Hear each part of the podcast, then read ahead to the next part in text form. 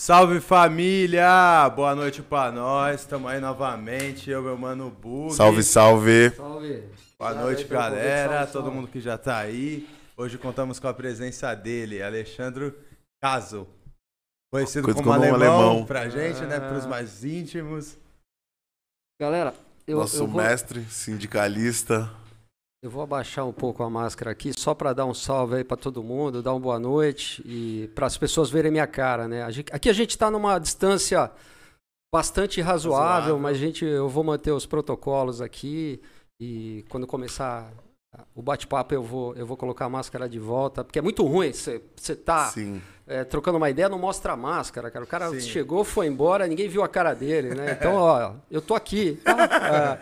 Eu existo. É, é, eu existo tal, né? Então, eu quero. Bom, boa noite para todo mundo aí que tá assistindo a gente. Eu quero dizer que eu tenho acompanhado os episódios, curto muito. É, agradecer aí esse convite e logo de início quero dar um salve aí pro Cássio que Que fez essa que ponte. fez essa ponte. É, exatamente. E, e outro carinha, que é um cidadãozinho de seis anos de idade, que é o Enzo, né? Salve, Que é Enzo. um, é, Salve, ele Enzo. Tá vendo a gente aí. Lindão, te amo. Eu sempre dou um salve pra ele. Valeu, Olha lá, Enzo. olha Obrigado por estar assistindo. Obrigado por ser nosso público aí Legal. fiel, Enzo. Legal. Vou levantar a máscara agora, gente. Peço licença aí, mas à aí vontade, agora a gente alemão. Continua o bate-papo aí. A gente apresenta o alemão? Podemos apresentar ele ou você quer Bora. se apresentar alemão? Alemão bancário, né? Sindicalista. Ex-bancário, né? Ex-bancário. Não, Ex-bancário. bancário, bancário. Bancário? Bancário, da ativa. É, bancário da ativa. Caraca. e sindicalista, né? É isso que eu sou e adoro, amo ser sindicalista porque é um, é um propósito do meu dia a dia, né? É contribuir para a gente ter um mundo mais justo, mais igual, melhor, né? E o papel do sindicalista é esse, né? E muita gente tem uma ideia do sindicalista completamente equivocada, né? As, as pessoas pensam que o sindicalista é aquele cara que é sempre bruto, tá sempre xingando, tá sempre reivindicando. Ele tá sempre reivindicando, é verdade. Mas não. assim, a oportunidade de estar aqui hoje, uma das coisas legais também, né? Além da gente falar de uma série de coisas muito sérias, política, sindicalismo, os sindicalistas, as pautas, né? Que os sindicalistas enfrentam e a classe trabalhadora, é mostrar um outro lado da cara do sindicalista, né? O sindicalista, ele gosta de música, ele joga futebol, ele ama o filho, ele ama a mãe, ele ama a família, ele, ele tem o dia a dia dele normal, né? Posso contar uma historinha bem rápida Pode, sobre ué. sindicalista, Deve. cara? Porque é só para abrir, para galera ver. É, é até meio engraçado, né?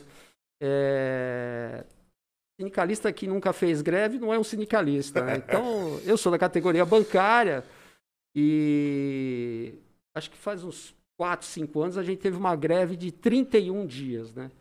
Cara, e a greve é muito. é- é- é- ela castiga demais o sindicalista, porque você tem que acordar 4 horas da manhã para fazer reunião, às vezes de estratégia, para onde você vai, para pegar de surpresa os locais de trabalho, para que as pessoas não entrem, para convencer as pessoas, conversar, ó, não entra para trabalhar e tal, não sei o quê.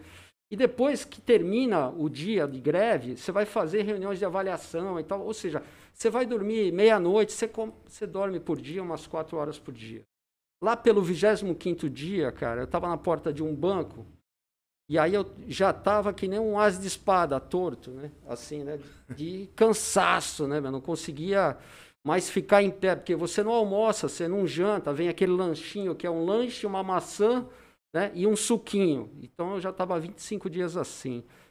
É, para, cara, uma BMW, cara, que eu não me lembro que modelo que era, zero bala, sem placa tal. Aí desce uma senhora e da direção desce um, um cara de uns 38, 40 anos, assim, de bermudão, chinelo, eram três horas da tarde.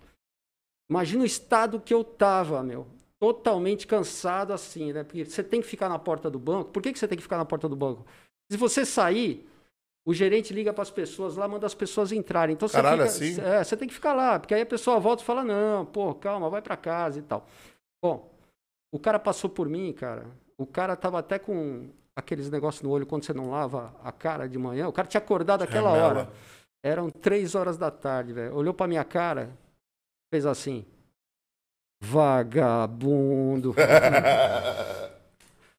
Brother, eu não acreditei. Eu falei, não, ele não tá fazendo isso comigo, cara. Se eu fosse um cara agressivo, violento, papapá, eu ia voar na jugular dele. Mas eu falei, não, não é possível que ele falou isso pra mim, cara. Eu tô há 25 dias, cara, pra você ver o que um sindicalista trabalha, isso só no caso da greve, né? Trabalhando 18, 20 horas por dia. O cara tinha acordado aquela hora. É, o fato dele ser filhinho de papai ou não, eu não vou entrar nesse mérito, mas assim, o cara não trabalha, não faz nada, passa do meu lado e acha que eu sou um vagabundo, cara. O cara me xingou de vagabundo, meu. Pô, velho, eu fiz uma resenha ali com ele e com a mãe dele, cara. Falei, eu, eu não agredi fisicamente, mas eu falei um monte, velho. Falou, velho, tá na hora de se acordar, né, pra vida, né? Vai ler um pouco, cara, né? É, Vai por, estudar um por conta desse cara aí que o Brasil deve estar assim hoje, É. com certeza também. Exatamente. E só pra, só pra galera entender, Alemão, o que, que seria um sindicato? Então, Pra que que funciona? Da onde surgiu? Legal. O sindicato, cara, ele, ele é, é- esse nome sindicato está tão queimado, queimaram tanto, né, meu? A grande mídia o tempo todo queima os sindicatos, a começar pelos sindicalistas que as pessoas acham que são os vagabundos, né? Sim. que não trabalham, que não faz nada tal. O sindicato é um agrupamento, né? é uma associação de trabalhadores que se reúnem para coletivamente se organizam e defendem as suas pautas. Porque imagina uma situação. é, a, desigual- a desigualdade material na relação capital-trabalho, por exemplo, o patrão, ele pode tudo, né? Ele pode tudo, cara.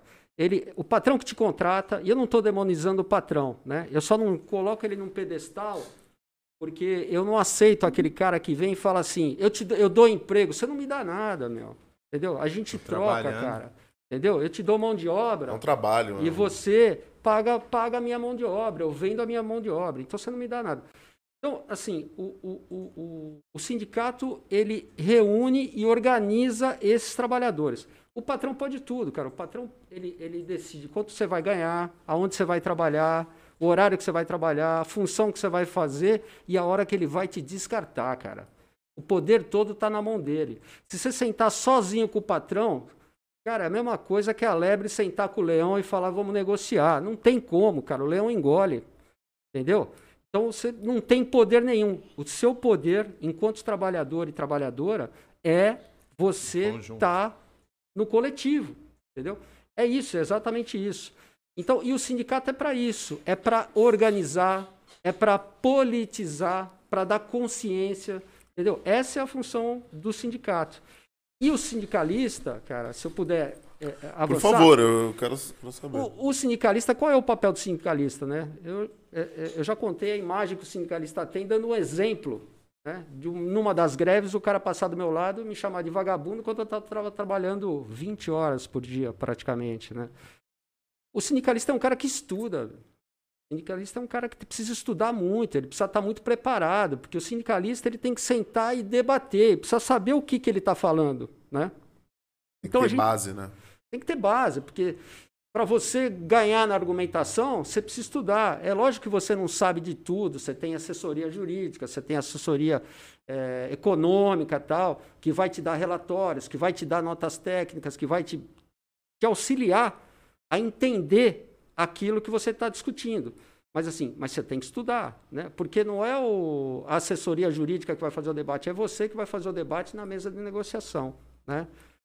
Então, o papel do sindicalista é... E quem é o sindicalista? Quando você vai, por exemplo, no local de trabalho, às vezes, você... no meu caso, que eu sou bancário, é, eu falo com algumas pessoas, aí as pessoas falam assim, não, eu gosto de vocês. O, o- o- o- cara que trabalha junto. é, é, o bancário que, que tra- tá trabalhando na gente fala assim, eu gosto de vocês, eu apoio vocês tal. Cara, o sindicato somos nós, bicho, entendeu? Porque quem, são, quem é a direção do sindicato? A direção do sindicato é formada, no caso da categoria bancária, de bancários e bancárias que trabalham nos bancos. A gente vai ter uma eleição, a gente forma uma chapa. Quem é a chapa? É, é, é obrigatoriamente são as pessoas que trabalham nos bancos. Não é o cara que trabalha na, no- na- na- na indústria metalúrgica que vai ser o diretor dos sindicatos bancários de São Sim. Paulo, ou de, de, de outro, de outro local. Pode ser um ex-funcionário do banco trabalhar dentro do sindicato? É, é uma coisa. É, é- é- uma coisa é você trabalhar dentro do sindicato, né? Ah, É, entendi. outra coisa é ser você sindicato. ser o diretor do sindicato. O diretor do sindicato e a diretora é, necessariamente Precisa. ele precisa ser um funcionário do banco. Por quê?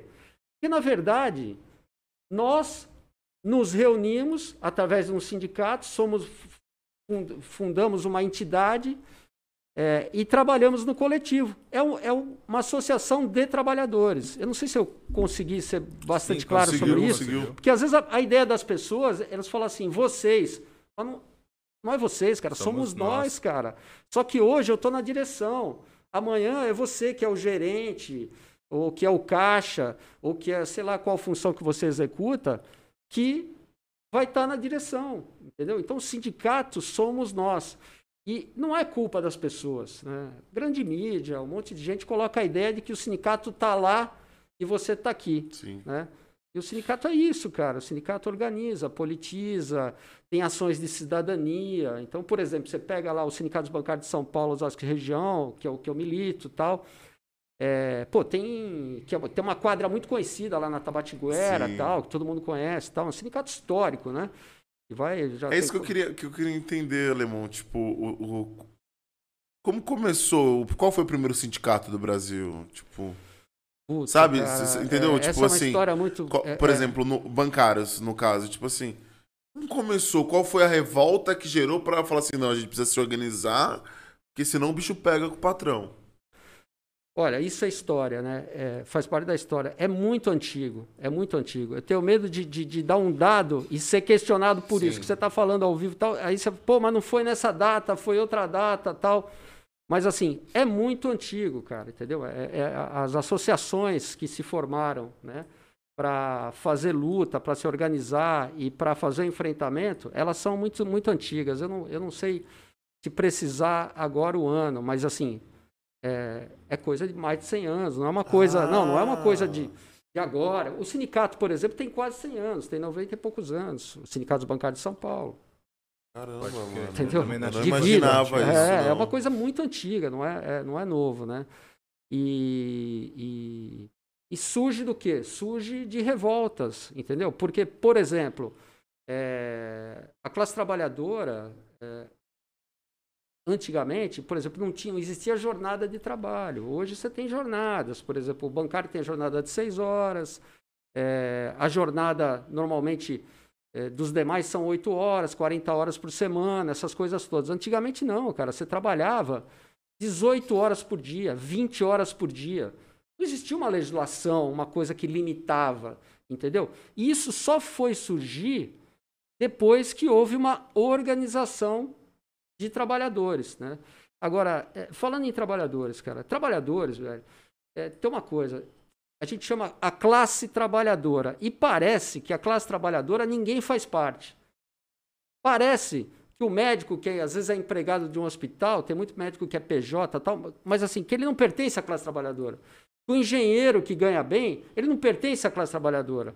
Ou seja, a classe trabalhadora, tem muita gente que acha que é o cara que ganha salário mínimo. Cara, classe trabalhadora é o seguinte, isso é muito importante. É daí que começa tudo, né? A consciência, cara. Você ter consciência que grupo você pertence. Isso é muito louco, é muito legal. Então, por exemplo, se você sai de casa e você não detém meios de produção e você vende a sua força de trabalho, cara, você é um trabalhador ou uma trabalhadora. Tá certo?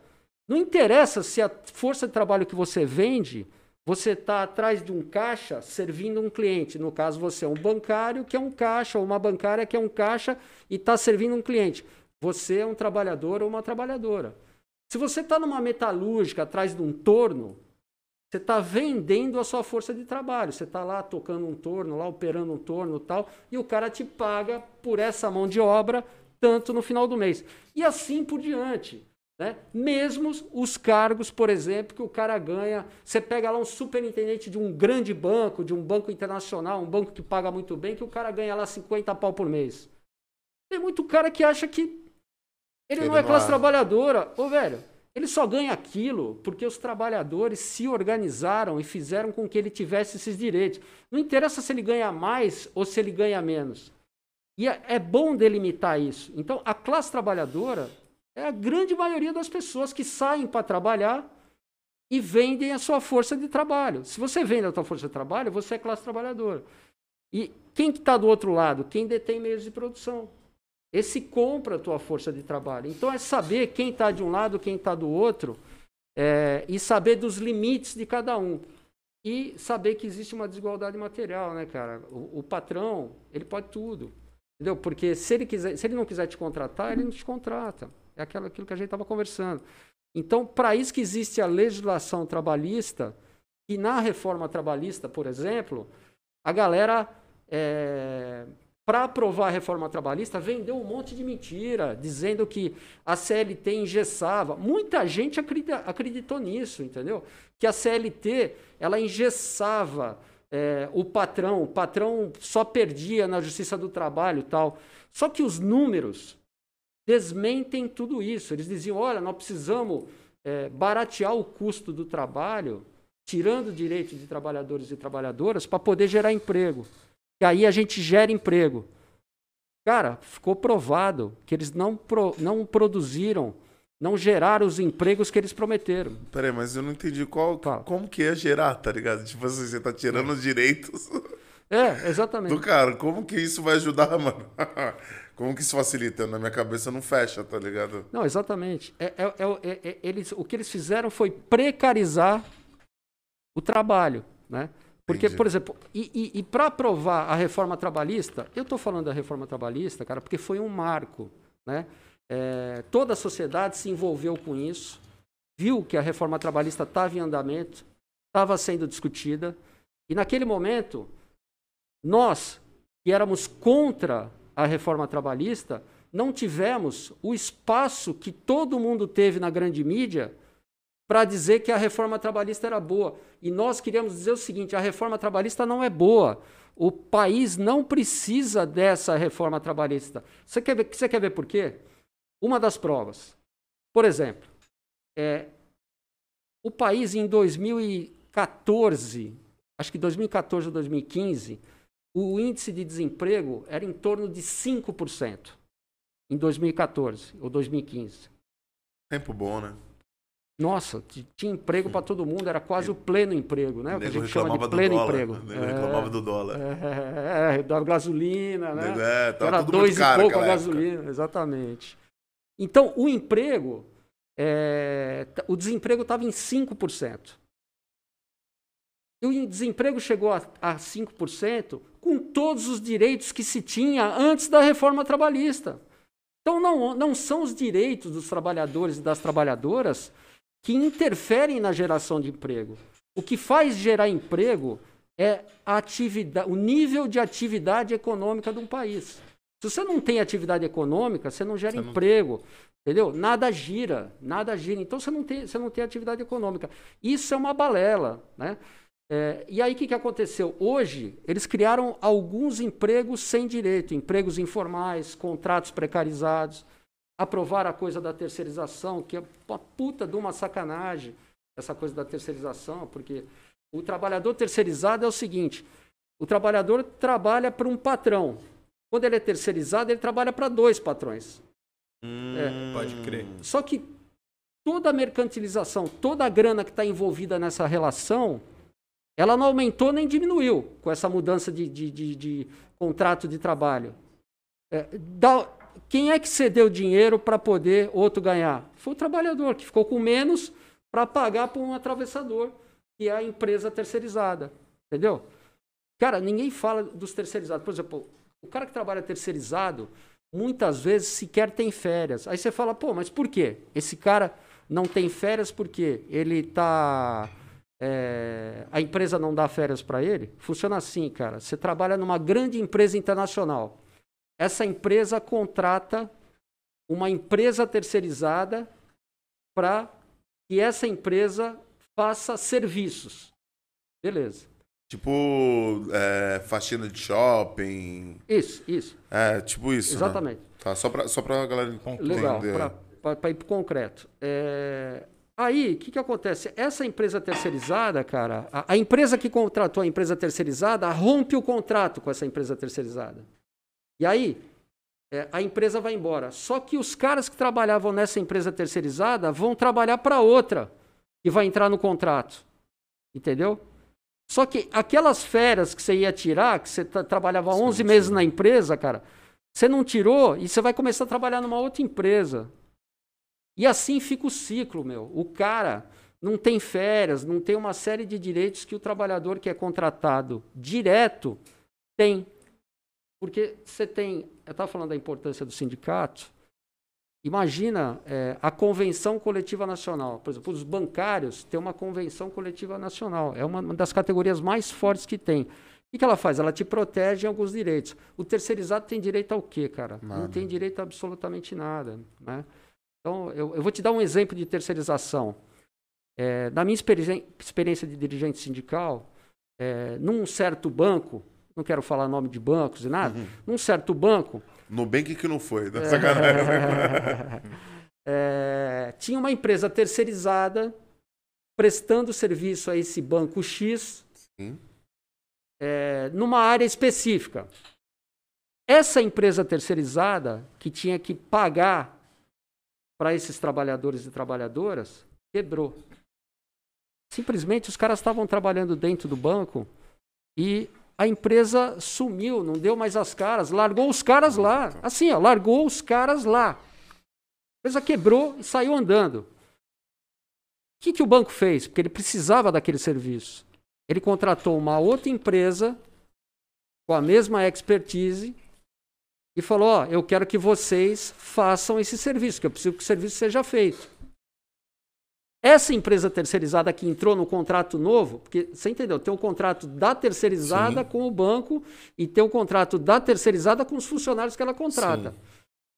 Pô, aqueles seres humanos, trabalhadores e trabalhadoras que estavam lá trabalhando há 8, há 10 anos, não estavam trabalhando há seis meses, há 8, há 10 anos, eram gente muito antiga.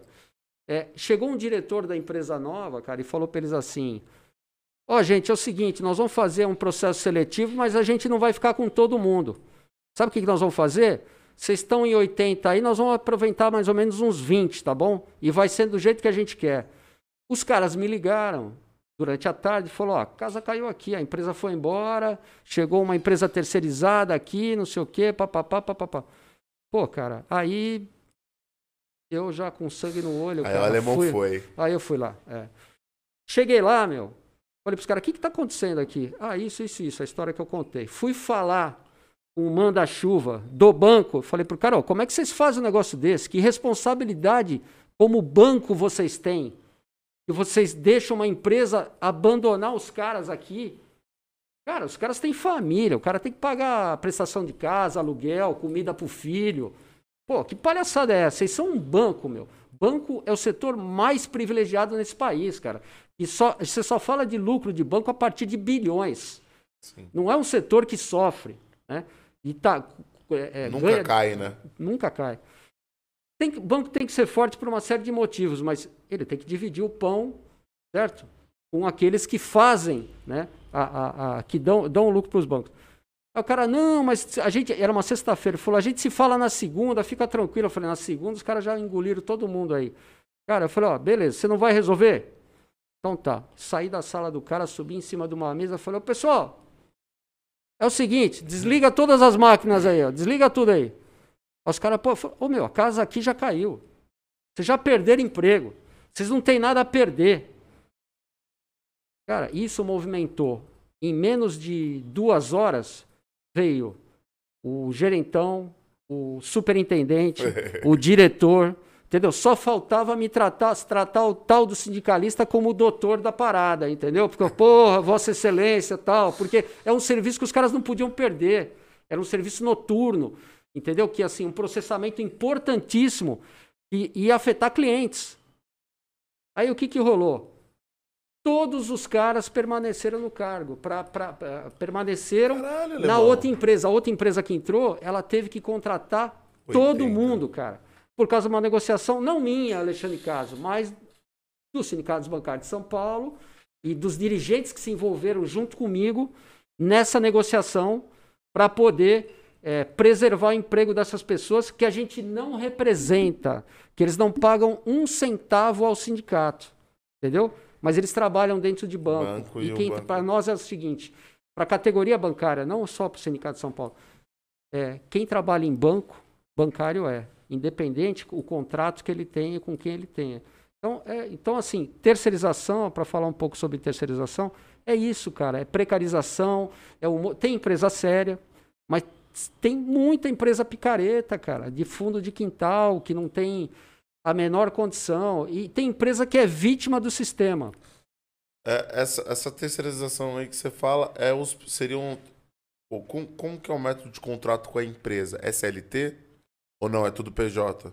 Não, não, é CLT. Ah, É- então é- o- a empresa que, por exemplo, que, que fornece serviços, que, é- que faz, ter- faz toda a parte de terceiros, é, então, pelo menos eles tinham uma CLT com a empresa que faliu. É, a empresa que o, o banco, esse banco que eu falei, contratou, Sim. é, ela normalmente quando você contrata essa empresa, ela já vem com os funcionários. Sim, esses funcionários são CLT? São CLT. A Ah, não, relação só deles isso. com essa empresa é uma relação É CLT. de CLT. Não, era, não é uma relação de PJ tal, em que pese que hoje permita, por causa da reforma trabalhista. Sim. Né? E aí isso faz as pessoas se iludirem e dizer, eu sou empresário, eu sou PJ. Mas como é que você é empresário de você mesmo, cara? Entendeu? Isso é uma coisa para você não ter décimo terceiro, para bular todos os teus direitos, para você não ter férias, você tem que pagar teu INSS, é uma- é uma série de coisas. Então, a reforma trabalhista, ela trouxe esses retrocessos, novas formas de contratação. Tem uma forma nova de contratação que a reforma trabalhista trouxe, que é você trabalhar eh, por hora. Então, você faz um, um- um contrato com a empresa e, ao invés de você ter a previsibilidade de estar contratado numa empresa e o cara vai falar, vou te pagar um X por mês, não, você não tem mais essa segurança. Você tem que ter essa segurança e essa previsibilidade. Por quê? Porque você tem a escola do filho para pagar, você precisa saber se tem dinheiro no final do mês. Você tem a prestação da casa, você tem uma série de responsabilidades Sim. né? como todo ser humano. Mas não, nesse contrato por tempo determinado, é, que é é uma inovação na reforma trabalhista, por exemplo, se o cara quiser te chamar na quinta-feira para trabalhar durante cinco horas, aí eu te ligo e falo, ó, chega aí que eu vou precisar de você cinco, durante cinco horas. Só que eu não precisei de você cinco horas, eu precisei Três. três horas. Então você, você vira, cara, insumo. Sabe a luz quando você liga e aí começa a consumir, Uhum. você desliga, para de consumir, e aí você paga a conta no final do mês. Então, isso. você coisificou né, o ser Trabalho. humano. Entendeu? Então, isso é uma coisa que as pessoas às vezes não percebem. E, e a- o exemplo que eu estou dando, cara, tem muitos setores econômicos que você tem que compreender que passa por dificuldades. Né? Sim. Eu não vim aqui de forma nenhuma para demonizar a figura do empresário. O empresário também é um cara que tem que ser respeitado, um empresário sério, não um empresário picareta, que dá chapéu em trabalhador, que não respeita o meio ambiente e que faz um monte que, que, que, que, só nega imposto. Esse é um picareta, é um bandido. Mas ah, o empresário sério, e tá cheio de gente que é, que é empresário sério. O que eu estou querendo dizer é o seguinte: o, o trabalhador, ele tem que ser respeitado, cara. O trabalhador tem que ser respeitado. Você não pode é, é, fazer, por exemplo, o que fez. Ah, eu estava falando, desculpa, que eu até perdi um pouco da linha aqui. Do trabalho por tempo determinado. Então, é, essa é mais uma forma de precarizar o, trabalho. Ah, lembrei, porque eu estava falando dos bancos. Nós estamos falando de banco, meu. Banco não tem prejuízo. Banco só tem lucro. Banco só ganha. E também não estou demonizando os bancos, entendeu? Agora, o banco tem que saber a parcela de contribuição social, porque toda empresa tem a sua função social. Sim. Ele tem que saber reconhecer a parcela que ele tem que contribuir para o país onde ele está situado. né? Tem bancos internacionais que o maior lucro de- do Banco Internacional, às vezes, é no Brasil. E aí você vê que ele demite aqui no Brasil e não demite lá na sede onde ele, onde, da onde ele vem. Caralho. Isso é graças ao quê? Isso é graças a uma legislação que permite, isso é graças a essa reforma trabalhista, por exemplo, que não permitia demissões coletivas. Hoje a reforma trabalhista, cara, ela permite demissão coletiva. Entendeu? Hoje você pode demitir 300 pessoas e fica por isso mesmo, cara. É, foi, foi o que aconteceu na, na Ford ano passado. Exatamente. É agora que eles vão sair do Brasil, entre outras montadoras, aí foi todo mundo no coletivo e, e fé. Exatamente isso. Então, quer dizer, Caraca, a reforma. Que ano que foi, Alemão? Só pra. A Ford acho que faz um, dois anos, né? Não, não, a Ford sim, mas a reforma. A reforma foi em Também foi isso. 2017. 2017. É, é a lei 13467-17, para quem quiser dar uma lida nessa lei comentada tal. É só retrocesso. A reforma trabalhista é só retrocesso. Então, e- mas o que é importante é, falar é que como que se deu a reforma trabalhista? Onde ela foi aprovada? No Congresso Nacional. Ela passou pela Câmara e passou pelo Senado. Quem aprovou? Os deputados federais e os senadores. Pô, quem colocou esses caras lá, meu? Hum. A maioria do povo brasileiro que é classe trabalhadora, velho. Então, assim, a consciência de que você é um trabalhador ou uma trabalhadora, é, o fato de você se organizar dentro de um agrupamento chamado associação, sindicato, queira dar o nome que for, porque tentaram detonar o nome dos sindicatos como se os sindicatos fossem bandidos, ladrões. Agora, é óbvio, né? Fica a pergunta no ar: quem é que manda na grande mídia? Quem são as famílias que mandam na grande mídia? Você acha que elas vão. Entendeu? Então, esses caras não vão mostrar um lado de que o sindicato é bom. Sabe por quê? Porque nós estamos brigando com eles com a fatia do bolo. E eles têm a mídia. Então, para detonar a imagem do sindicato, qual é o. o- o- tem um, um- um- cardeal que ele, ele tem uma frase, que eu não me lembro exatamente a frase, que ele falava: pô, eu sou um santo quando eu dou, dou pão aos, aos pobres. Uma coisa assim. É uma frase muito louca e muito significativa. Mas quando eu pergunto por que, que isso acontece, eu sou um comunista. É, é, então, quer dizer, é um negócio, é a visão de uma sociedade que é contaminada por informações que são completamente deturpadas para você acreditar que aquele que está do teu lado, ele não está do teu lado. Quem está do teu lado é o lobo, entendeu? E foi o lobo que aprovou a reforma da, da trabalhista, foi o lobo que aprovou a reforma da previdência. E o que é importante, cara, que a gente estava até trocando uma ideia antes, tem como saber quem é esse lobo, porque é muito fácil você chegar e ter um canal de grande mídia que chega para muita gente e, diz- e fazer um discurso bonito. É muito fácil numa campanha eleitoral você ter muita grana e você contratar uma agência que vai vender um produto. É isso que acontece nas eleições. Ela vende um produto. E aquele produto, se a agência for muito competente tiver muita grana, o que vai rolar, velho, é que ela vai eleger esse cara.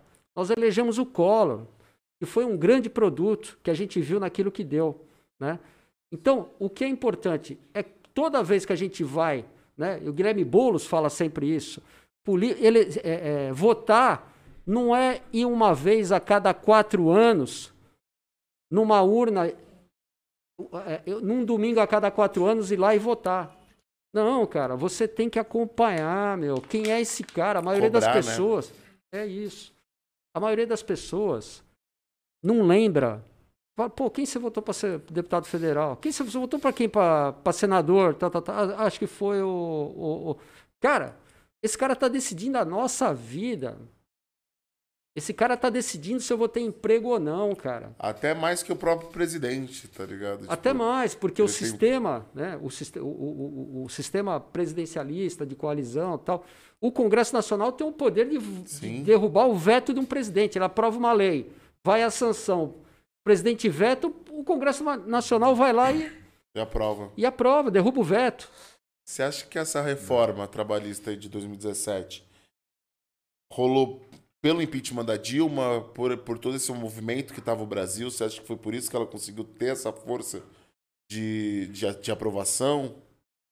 Acha que tem alguma relação? É, é, a reforma. Porque foi, é, na, foi na sequência. Foi, né? na- foi- foi logo na Foi- sequência, é na verdade. sequência. Não, o que acontece com a saída da Dilma, e isso aqui não é uma defesa da Dilma para aqueles que querem polemizar Não, se é a não. Dilma, não é a Dilma, tá, tá, tá, tá, tá. O, o que acontece com a saída da Dilma é o seguinte: o, o grande plano para derrubar o Pacto Social de 1988, que se chama Constituição Federal, onde foi um marco, onde a gente conseguiu avançar e estabelecer direitos àqueles que mais precisam, colocaram as manguinhas de fora e disseram assim, ó, agora é com a gente. Aí veio, foi a partir daí que veio, reforma trabalhista, a tentativa da reforma da Previdência, foram duas tentativas de reforma da Previdência. E na primeira eles perderam.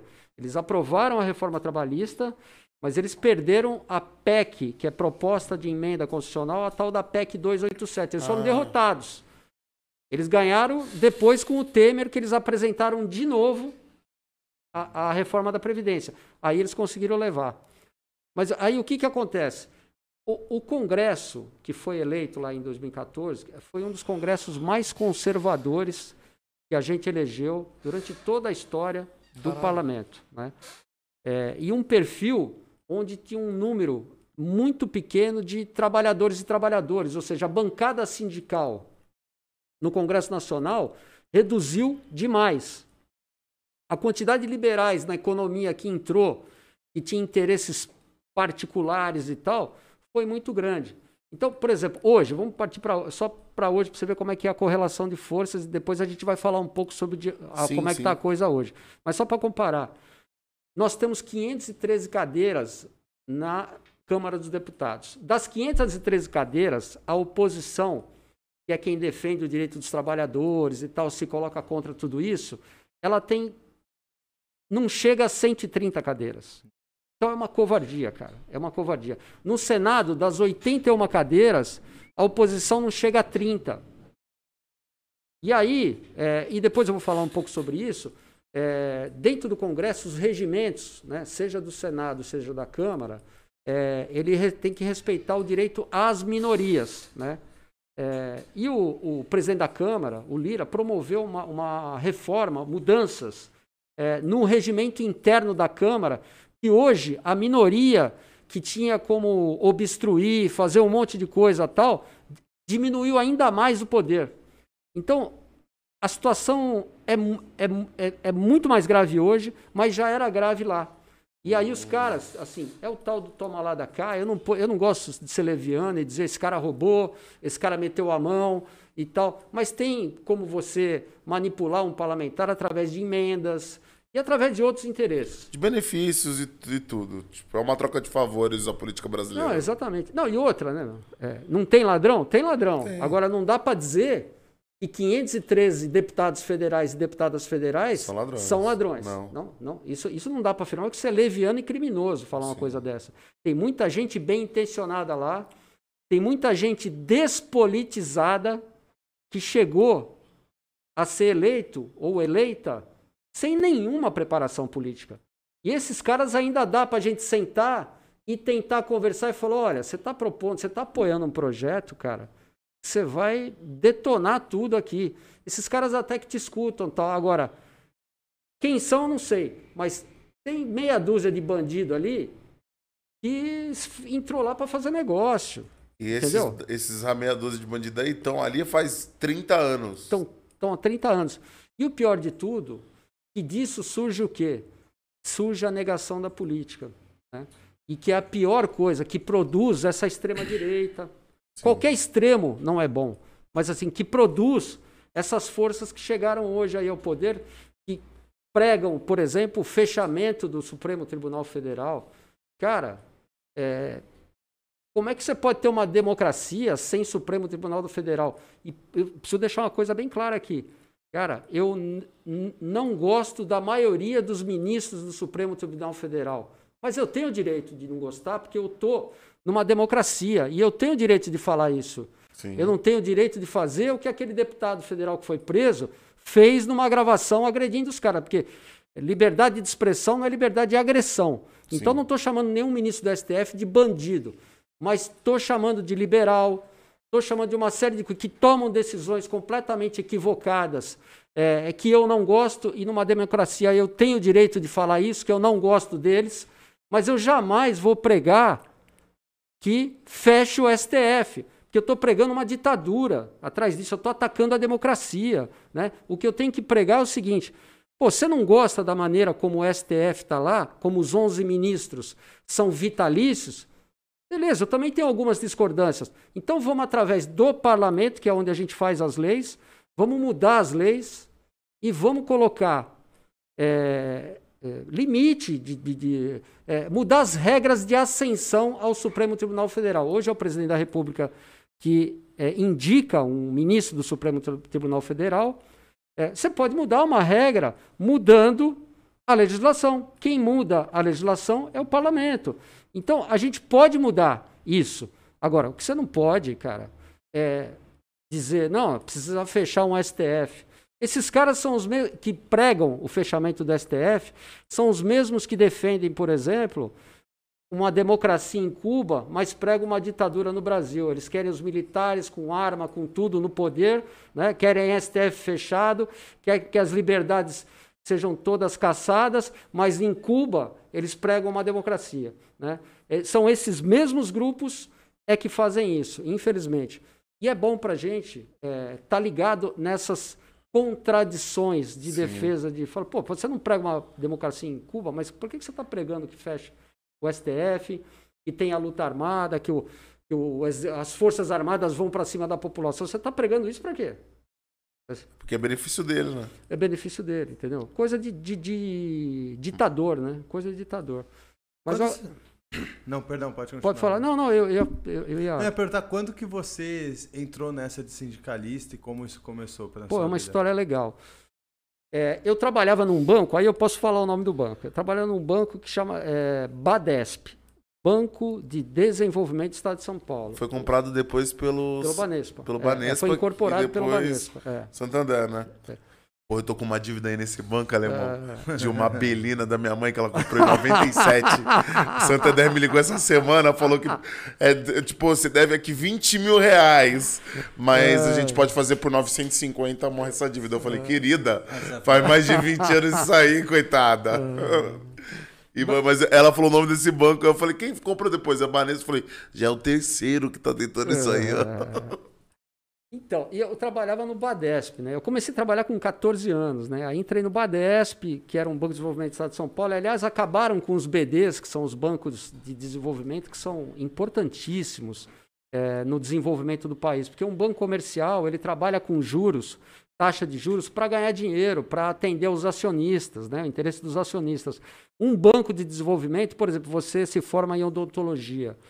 Cara, ele faz um programa para universitários que se formaram em odonto e abrir aí você clínica. é, aí ele te dá, ele te dá um, um incentivo que ele fala, vou te, quanto você precisa? 50 pau, 30, 20, eu não sei quanto custa montar um consultório. E ele te dá, por exemplo, 36 meses de carência para você começar a trabalhar e tal. Isso em todos os setores, entendeu? É, por isso a importância, inclusive, dos bancos públicos, que só banco público, público faz isso. Mas aí eu trabalhava no, é, no Badesp e o Badesp passou por uma incorporação né, pelo Banespa. É, e tinha uma liderança muito importante, né, saudoso, que chamava Augusto Campos e, e a Lúcia Matias, que iam lá no Badesp fazer essa transição, que eram dirigentes do sindicato. E lá eu os conheci, eram pessoas muito respeitadas e são até hoje, né? grandes figuras, grandes lideranças, fizeram um, um- um tremendo serviço à comunidade banespiana, que vocês, vocês conhecem bem, e Augusto Campos, Lúcia Matias e outros né? companheiros e companheiras, foram lá e aí eu os conheci. Nesse processo, eu me envolvi com a militância. E aí comecei a me politizar. E eu fui fazer cursos no sindicato, cursos de preparação política, para você entender é, um pouco da sociedade. Ou seja, se politizar. Tem isso dentro do sindicato? Tem, Que tem, maneiro. curso, tem cursos de formação Que política maneiro. dentro do sindicato. E assim, cursos muito legais, assim, muito interessantes aí para os bancários e bancárias que estão me ouvindo aí.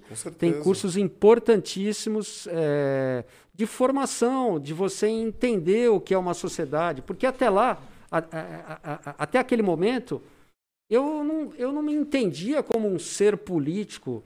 Eu não sabia por que, que eu pensava A, B, C ou D. E aí eu comecei a entender. Lá me apresentaram um pouco da história, né? E, e, aí, através da história, como a coisa foi evoluindo, a época Vargas e não sei o quê, papapá, como se deu a, a formação da CLT, que os caras na reforma trabalhista falaram, pô, mas a CLT é uma outra mentira, né? Eles falavam assim, a CLT é muito velha, de 1943. Isso, essa é a única verdade. A CLT é de 1943. Só que tem um detalhe, velho.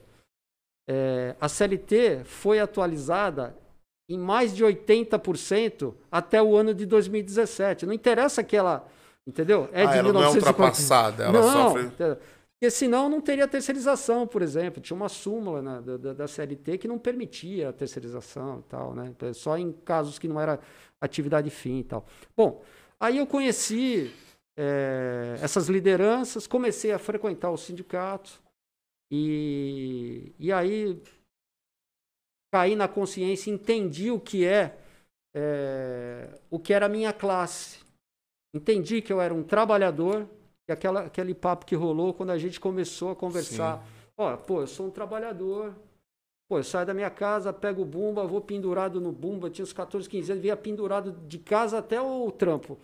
Cara, chego lá, trabalho oito horas por dia, trabalhava oito horas, meu, voltava pendurado e no final do mês eu tinha um troco lá que os caras me davam. Eu falava, pô, legal, vou ajudar minha mãe, vou comprar um tênis, vou fazer tal coisa, tal. Mas, pô, que processo é esse? Caramba, eu estou lá vendendo minha mão de obra, que é o que eu tenho para sobreviver. Vender a minha mão de obra. E ali caiu a ficha, entendeu? De classe trabalhadora. Aí eu falei, pô, esse é o meu time, cara, essa é a minha tribo. E aí eu comecei a militar né, nos sindicatos bancários de São Paulo. E estou até hoje Desde militando. novinho, então, alemão. 14 anos eu tinha, mas quando eu me envolvi, eu já tinha 20 e poucos anos, Pode que foi crer. quando, quando o Badesp foi incorporado. Aí eu virei cipeiro, porque você, dentro do local de trabalho, meu, aquele cara que fala muito vira uma referência, né? Porque todo mundo fica com a cabeça baixa, tal, não fala nada, tal, porque, pô, todo mundo tem medo de perder emprego, todo mundo tem juízo. E quando você começa a falar demais, você vira Todo mundo tem juízo, é foda, hein? é, porque o cara tem a conta para pagar no final do mês, né, meu? Às vezes não nem dá para você cobrar muito do cara. Você fala, pô, o cara tá na base aí, não tem estabilidade. Quem tem que se expor somos nós mesmos, dirigentes sindicais, temos que fazer a defesa, né, da galera. E aí eu virei cipeiro, cipeiro passa a ter uma estabilidade, né, de, no emprego, porque se você não tiver uma estabilidade, você não consegue. Aí ninguém me aguentou mais, né, cara? Porque aí eu ia mesmo já nos caras, falar, isso aqui tá errado, isso aqui tá errado, isso aqui não pode fazer e tal.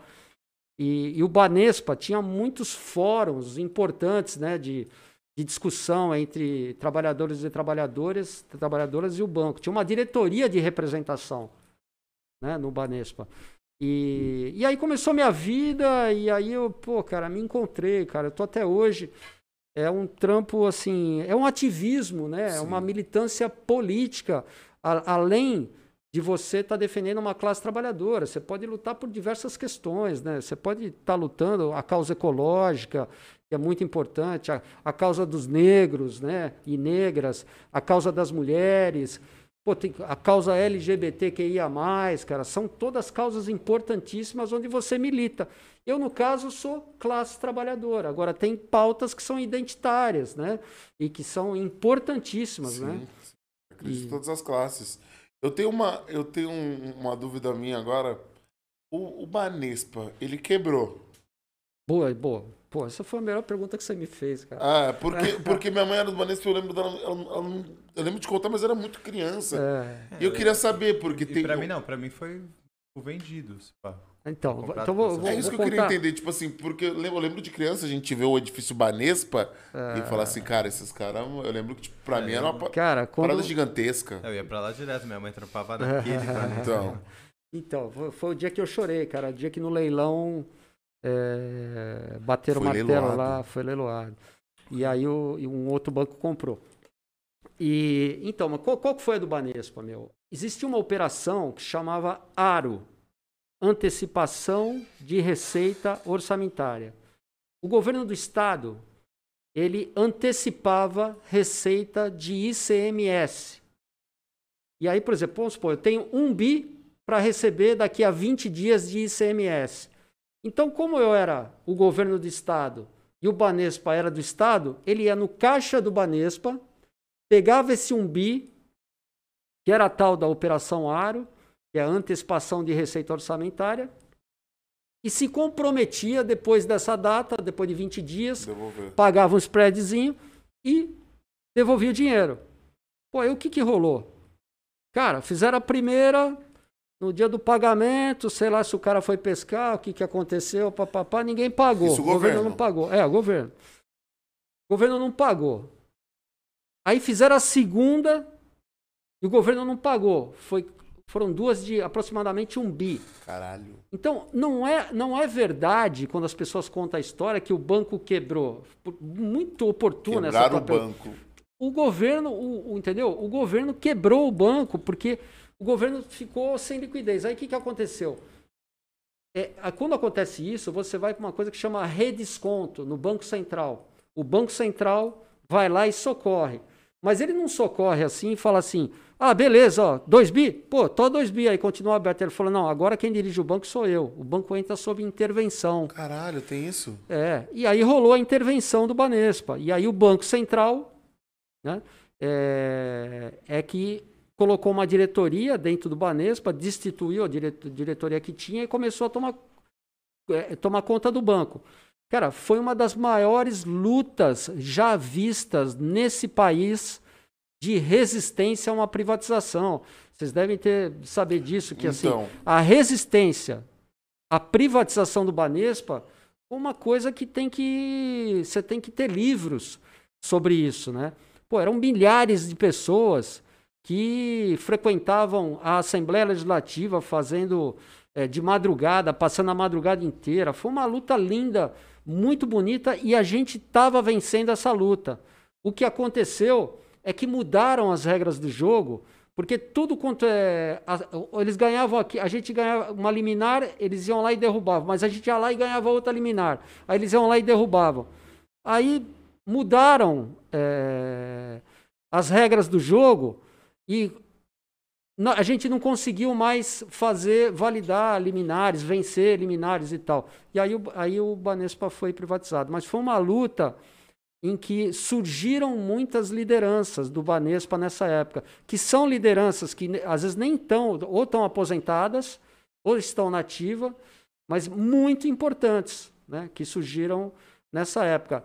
Eu me tornei uma liderança mais conhecida um pouco mais nessa época, porque assim, eu me envolvi 100% com isso, mas assim, o que é o ponto é o seguinte, cara, a Banespa não quebrou, meu, entendeu? O Banespa ia muito bem, o Banespa dava lucro, o Banespa não dava prejuízo. Quebraram o banco. Foi isso que aconteceu. Quebraram o Banespa por causa de duas operações ARO. Aí algumas pessoas podem dizer, tá vendo porque tinha que privatizar? Você deixa na mão do governo, então nesse raciocínio o governo não pode ter nada. Não é verdade. Você tem que pôr Então na vende cadeia. o Brasil pra alguém, pô. Vende o Brasil pra alguém. É, exatamente. Sabe aquela música do Raul lá? A solução sim, é vamos alugar o Brasil. Alugar o Brasil. E, e, e como que foi? Porque privatizou o banco. Aí o banco chegou no Brasil, né? Sim. É, pode falar o banco ou não? Ah, É, eu só não vou falar o nome do Não, banco. eles uma sabem. questão- é. Chegou o banco no Brasil e, e, e a galera, como que ficou? Todo mundo, todos os funcionários? Não, então, aí foi um processo muito duro de, de negociação, porque privatizou o banco e ficaram os funcionários e as funcionárias. E aí foi um processo muito difícil de negociação, primeiro na defesa da permanência dos empregos, Sim. né? E depois na garantia de uma série de direitos que se tinha, eh, e isso levou alguns anos. O quadro de, de, de trabalhadores e trabalhadoras foi reduzido em razão de PDVs, mas só que assim, que, que o trabalho. Oi? O que, É- que seria é, plano de demissão voluntária. Então o banco te dá um incentivo para falar, ó, meu, pega isso aqui, vai embora. Eu tinha que te pagar mil, eu vou te pagar dois quinhentos, então pega e vai embora. Aí a pessoa analisa se ela quer pegar ou não. isso, ou não? Minha mãe, ela se aposentou numa parada mais ou menos assim nessa época. Então, e, e muita gente se aposentou graças a essa negociação que os sindicatos bancários de São Paulo, eh, que a AFUBESP, que é a Associação dos Funcionários, e, e- e a DIREP, que era a Diretoria de Representação, eh, foi uma luta muito corep e tal, foi uma luta muito difícil. A gente conseguiu fazer várias pessoas conseguirem aposentar, algumas saíram no PDV e outras ficaram no banco e acabaram ficando até hoje, outras foram desligadas, mas foi uma luta assim, o que, o, o que fica nessa história é que perder um banco como o Banco do Estado de São Paulo, como o Banespa, com o papel importante que ele tinha, historicamente, no desenvolvimento do Estado, seja na agricultura, ou seja, é, no desenvolvimento, né, na coisa desenvolvimentista.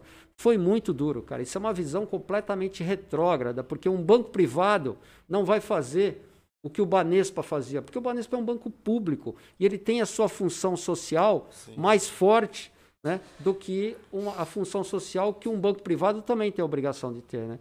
Mas esse foi um capítulo é, de muito aprendizado, né? Foi um período, mas foi um período muito triste, né? Porque foram muitas baixas. Hoje no Brasil a gente tem a Caixa e o Banco do Brasil. É, não, a gente Só- tem o BASA, BNB, Ah, tem tem, outros. di- é, é, é, tem diversos, tem alguns bancos federais aí Ah, públicos, né? só tinha...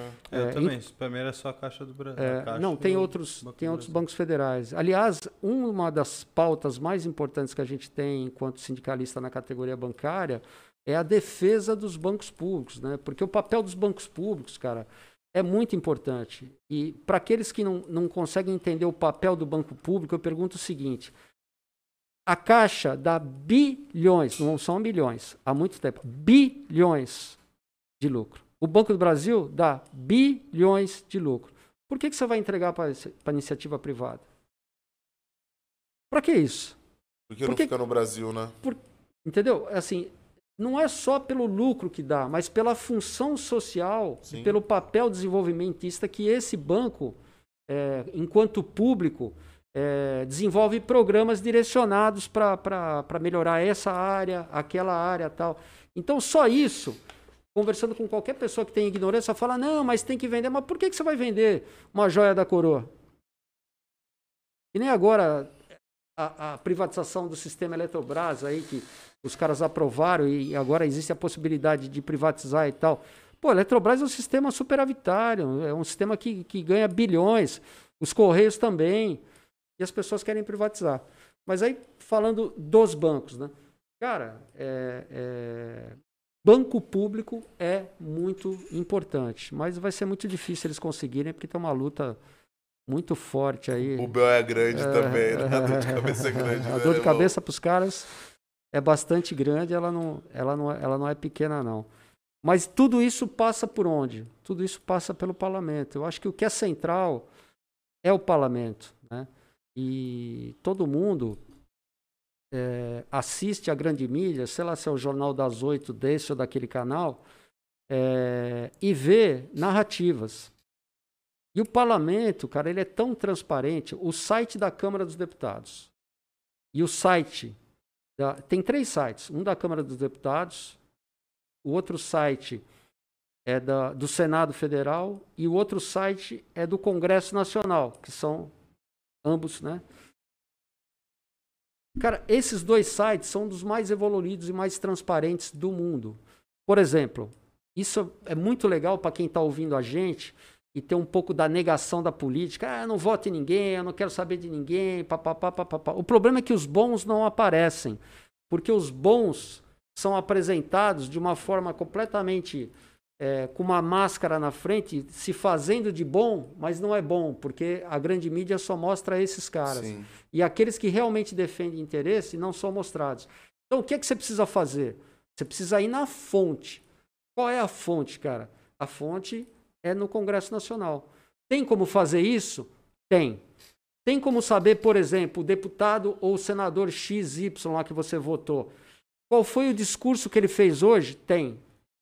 Pelo site, você vê o discurso. Você quer ver o vídeo dele falando? Tem como você ver o vídeo. Aquele projeto, cara, de legalização da maconha, aquele projeto de criminalização do, do, do, do movimento social que quer comparar sindicalista, cara que luta por movimento social, como terrorista e tal. Você tem como saber o posicionamento? Aborto. Oh, o cara, vamos pegar um tema polêmico. O aborto. Não vou nem pegar a legalização da, da, da maconha. Vamos pegar o aborto. É bastante polêmico por parte de alguns, um discurso completamente hipócrita, na minha, na minha opinião.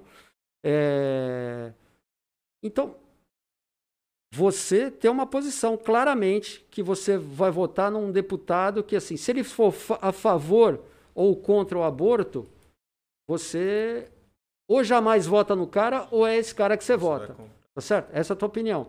Só que, por exemplo, o cara pode ter um posicionamento é, na grande mídia que a hora que você vê o comportamento dele dentro do Congresso, dentro da, da Câmara, se ele for um deputado ou uma deputada federal, e ele trabalha contra aquilo que você pensa. Então, vamos, vamos dizer, você é favorável ao aborto. E esse cara diz que é favorável, você vota nele, papapá, porque o amigo apresentou, vota nesse cara que esse cara, esse cara é legal tal.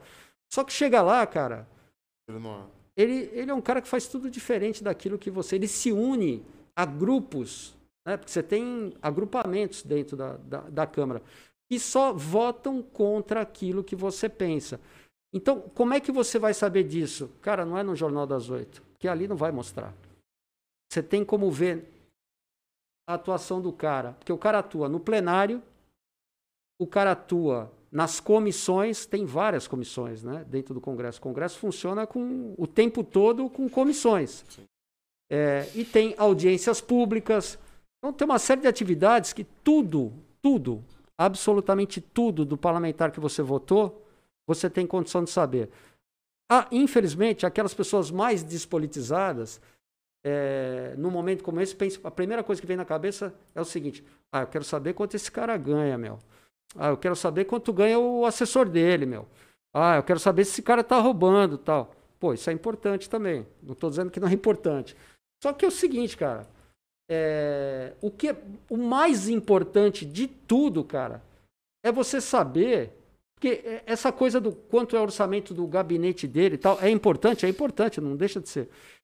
Cara, o que é que ele está votando? Porque como ele está deixando é, a cara do país? Ele está atacando a desigualdade social, ele está se vendendo para grandes grupos que atacam, por exemplo, as questões ecológicas e, e, faz uma lei, por exemplo, que permite desmatamento e ele, e, ele, e ele vai lá e vota a favor.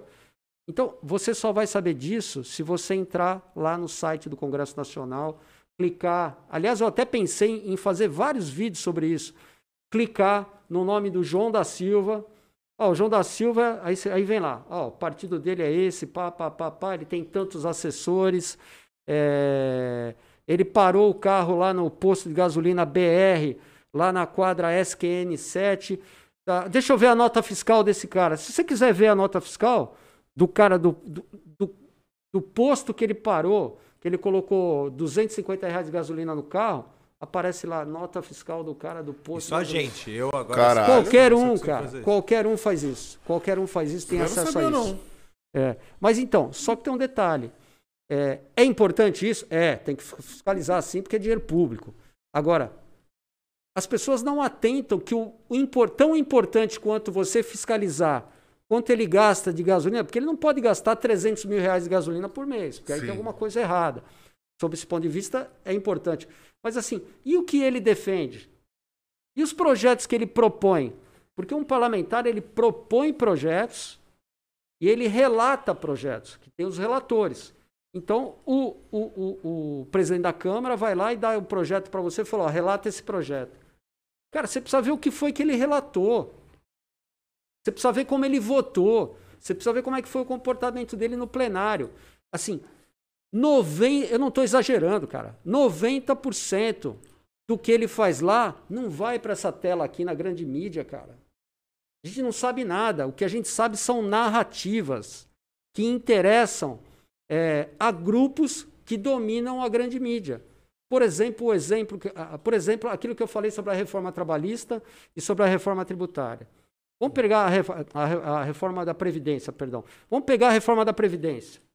Cara, a reforma da Previdência, é, ela em nenhum momento colocou um cara de um lado para debater. Vamos pegar lá, eu não gosto de falar a emissora, vamos pegar a Globo News, podia ser a Record News, pode ser a CNN, qualquer uma, não quero pegar no pé de uma emissora.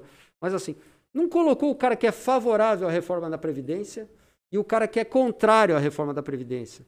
Para debater, né? Para debater. Sabe o que, que ela fez? Comprou. Jornalistas, um entrevistando o outro, dizendo: ó, oh, a Previdência está quebrada, cara.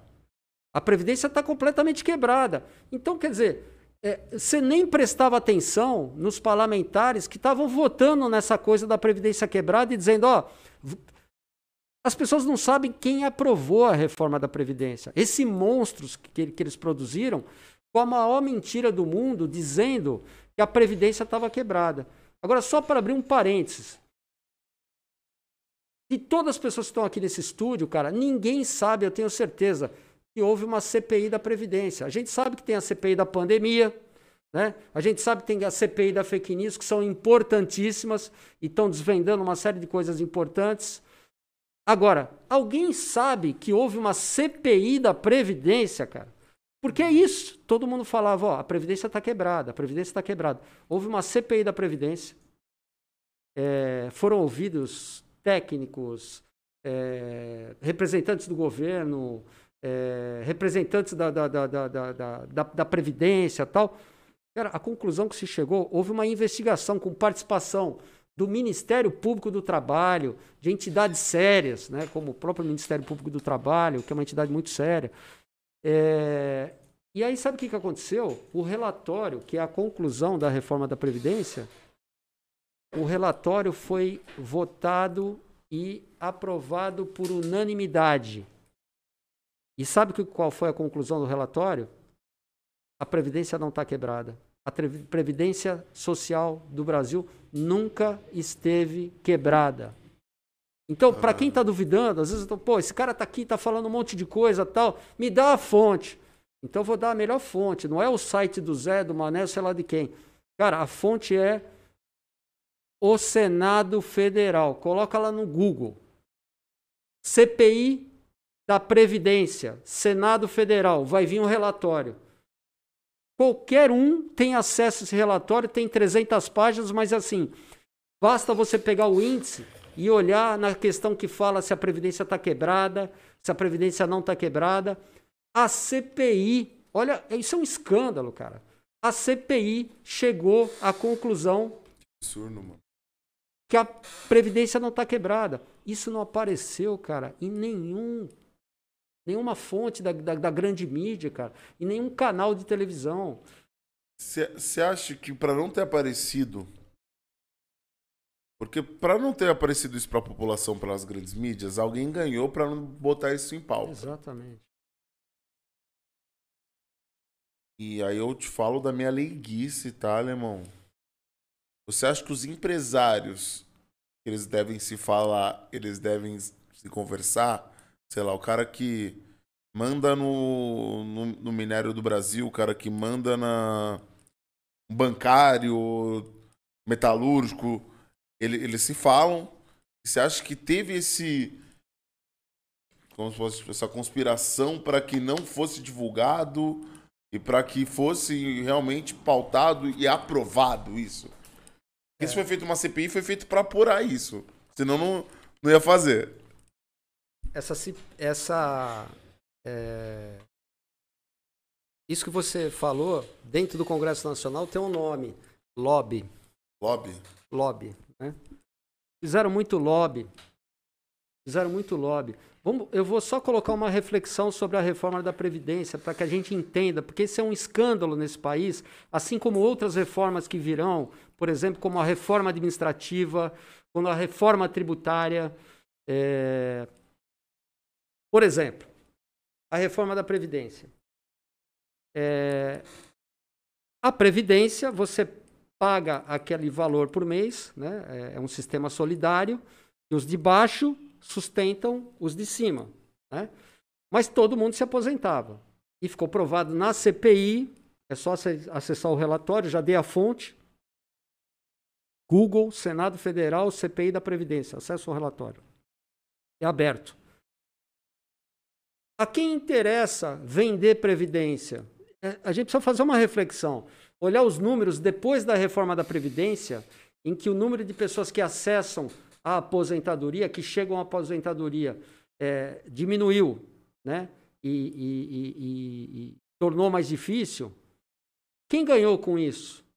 Olha os números da venda de previdência privada. Então, é uma pergunta que fica no ar. Então, existiu um lobby por trás disso. Agora, isso é, é sujo, é crime? Não, não é um crime. Eu não estou acusando ninguém de cometer um crime. Agora, é, porque não tem uma lei que condene isso. Mas tinham gente interessada em vender um produto. Da mesma maneira, quando você privatiza alguma coisa, alguém quer explorar aquele setor. Você pega o setor hidrelétrico. Alguém quer explorar aquele setor que é um setor superavitário, um, um setor que dá lucro. Isso sem dizer todos os outros argumentos. Agora, voltando para a Previdência. Quando você não acredita que vai aposentar, por exemplo, você começou a trabalhar há dois, três anos, pô, na tua cabeça você fala, pô, eu não vou conseguir aposentar. Aí você entra num estabelecimento qualquer e fala, cara, você tem aí um título de previdência para me vender aí e tal, não sei o quê? Basta olhar o número de negócios que aumentaram nesse setor. E assim é. E assim as coisas acontecem. Né? E, e, e quem é. Aí a gente volta para o parlamento. Quem são esses parlamentares que votaram a favor? Cara, na reforma da Previdência, a gente, cara, falou, fez audiências públicas. Meu. Tem um cara que não é do meu partido, mas um cara que eu tenho que falar aqui é o senador Paulo Paim. O cara é de uma integridade, cara. Eu não sou do partido dele, eu não sou amigo dele, mas o cara é um, é um, é um pô, é de uma integridade durante esse processo de reforma da Previdência e outros tantos parlamentares, né? Que abriu para o movimento sindical é, as portas do Senado Federal, da Comissão de Direitos Humanos. Eu estava semanalmente na Comissão de Direitos Humanos, tendo voz, falando na Comissão de Direitos Humanos do Senado Federal. E esse cara chama Paulo Paim, Paulo Paim. um dos caras mais íntegros, um dos homens mais íntegros que eu já conheci nesse país, como político, como homem, como ser humano, como negro, como tudo que você possa imaginar. Um puta cara, nota mil. E o nome dele, assim, tem que ser lembrado. E outra coisa, eu não sou do partido dele. Né? Porque senão pare, pode parecer, né? e ele não é mais candidato, né? Paulo Paim já declarou que não vai mais se candidatar. Então não tem nenhum tipo de interesse em elogiar o cara, né? Já pensou em se candidatar, Alemão? Então, cara, é, eu não pensei. Eu não pensei. Eu acho que a minha função é. Acho que candidatura é uma coisa que você. É, você pode fazer muita coisa sem ser um parlamentar. Você pode fazer uma série de coisas sem ser um parlamentar. Você pode estar nos bastidores trabalhando. Tem tanta gente boa que não aparece, seja nas assessorias, seja nas direções de sindicatos. Né? Eu, o que eu me considero é o seguinte: eu sou um sindicalista, cara. Eu adoro ser sindicalista, eu adoro defender a classe trabalhadora. Então, a minha central sindical, que é a intersindical central da classe trabalhadora, ela pega uma pauta, por exemplo, que é todas as pautas que interessam a classe trabalhadora. Então, ser dirigente de sindicato, ser dirigente de central sindical, é uma coisa muito legal. Aí você me pergunta, pô, mas você ganha quanto a mais para fazer isso? Não, eu não ganho nenhum centavo a mais. Nada, cara. Eu não ganho nenhum centavo a mais. Não é uma coisa que, ah, não, porque é vantajoso, porque você ganha uma grana. Isso aqui me ocorreu agora, é importante explicar isso, porque parece, falar, é, porque o cara tá ganhando uma grana, né? Ele ganha... Tá fazendo dele ali. É, tá fazendo. Então, assim, você não é pago para ser sindicalista. Simplesmente você. É, e você permanece na ativa, né? Então, isso aí é uma coisa legal de, de falar. Então, meu papel é muito mais como sindicalista. Eu não me vejo como um, um parlamentar. Então, assim, eu, eu aprecio muito o, o trabalho do parlamentar. É, eu me acho preparado politicamente. E eu acho que os parlamentares precisam estar preparados politicamente. E isso, quando eu falo preparado politicamente, cara, é assim: é, o mundo e o pensamento é plural. Você ser de esquerda ou ser de direita é um direito de cada um. Não é porque eu não sou um cara de direita que eu vou demonizar e achar que só tem gente que não presta na Sim. direita. Entendeu? Porque eu, aí eu vou estar sendo extremamente é, deselegante. É, é, tem gente que presta na direita. Eu apenas não penso como ele. Eu não acredito na maneira como ele enxerga o mundo. Eu não acredito na maneira como ele enxerga o país, entendeu? Eu não acho que o pensamento de direito, o pensamento liberal, é, ele mexe nas feridas, ele combate a desigualdade social. Ele não está preocupado em combater a desigualdade social, ele tem uma outra visão.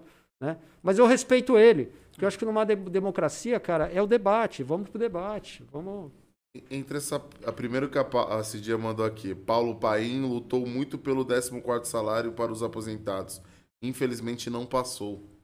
Só foi um adendo aqui que ela mandou aqui no chat que a galera tá assistindo. Bom, um abraço pra Cidinha. Legal. E, é... e falando de direita e esquerda, Alemão, o que, que você acha pro cenário para 2022? Você acha que a gente corre o risco de um. Não vou dizer que uma guerra, porque uma guerra é muito forte, mas. De desinteligência mesmo. De... Porque eu, eu vejo que o brasileiro. Ele, ele. Primeiro que o brasileiro hoje, eu acredito. Eu falo por mim, eu tô desesperançoso com a política mesmo. E não vejo nenhuma solu real solução nem por um lado nem pelo outro. E eu vejo que cada vez mais estão escolhendo um lado. E na hora que você é extremo de alguma coisa, você faz coisas extremas.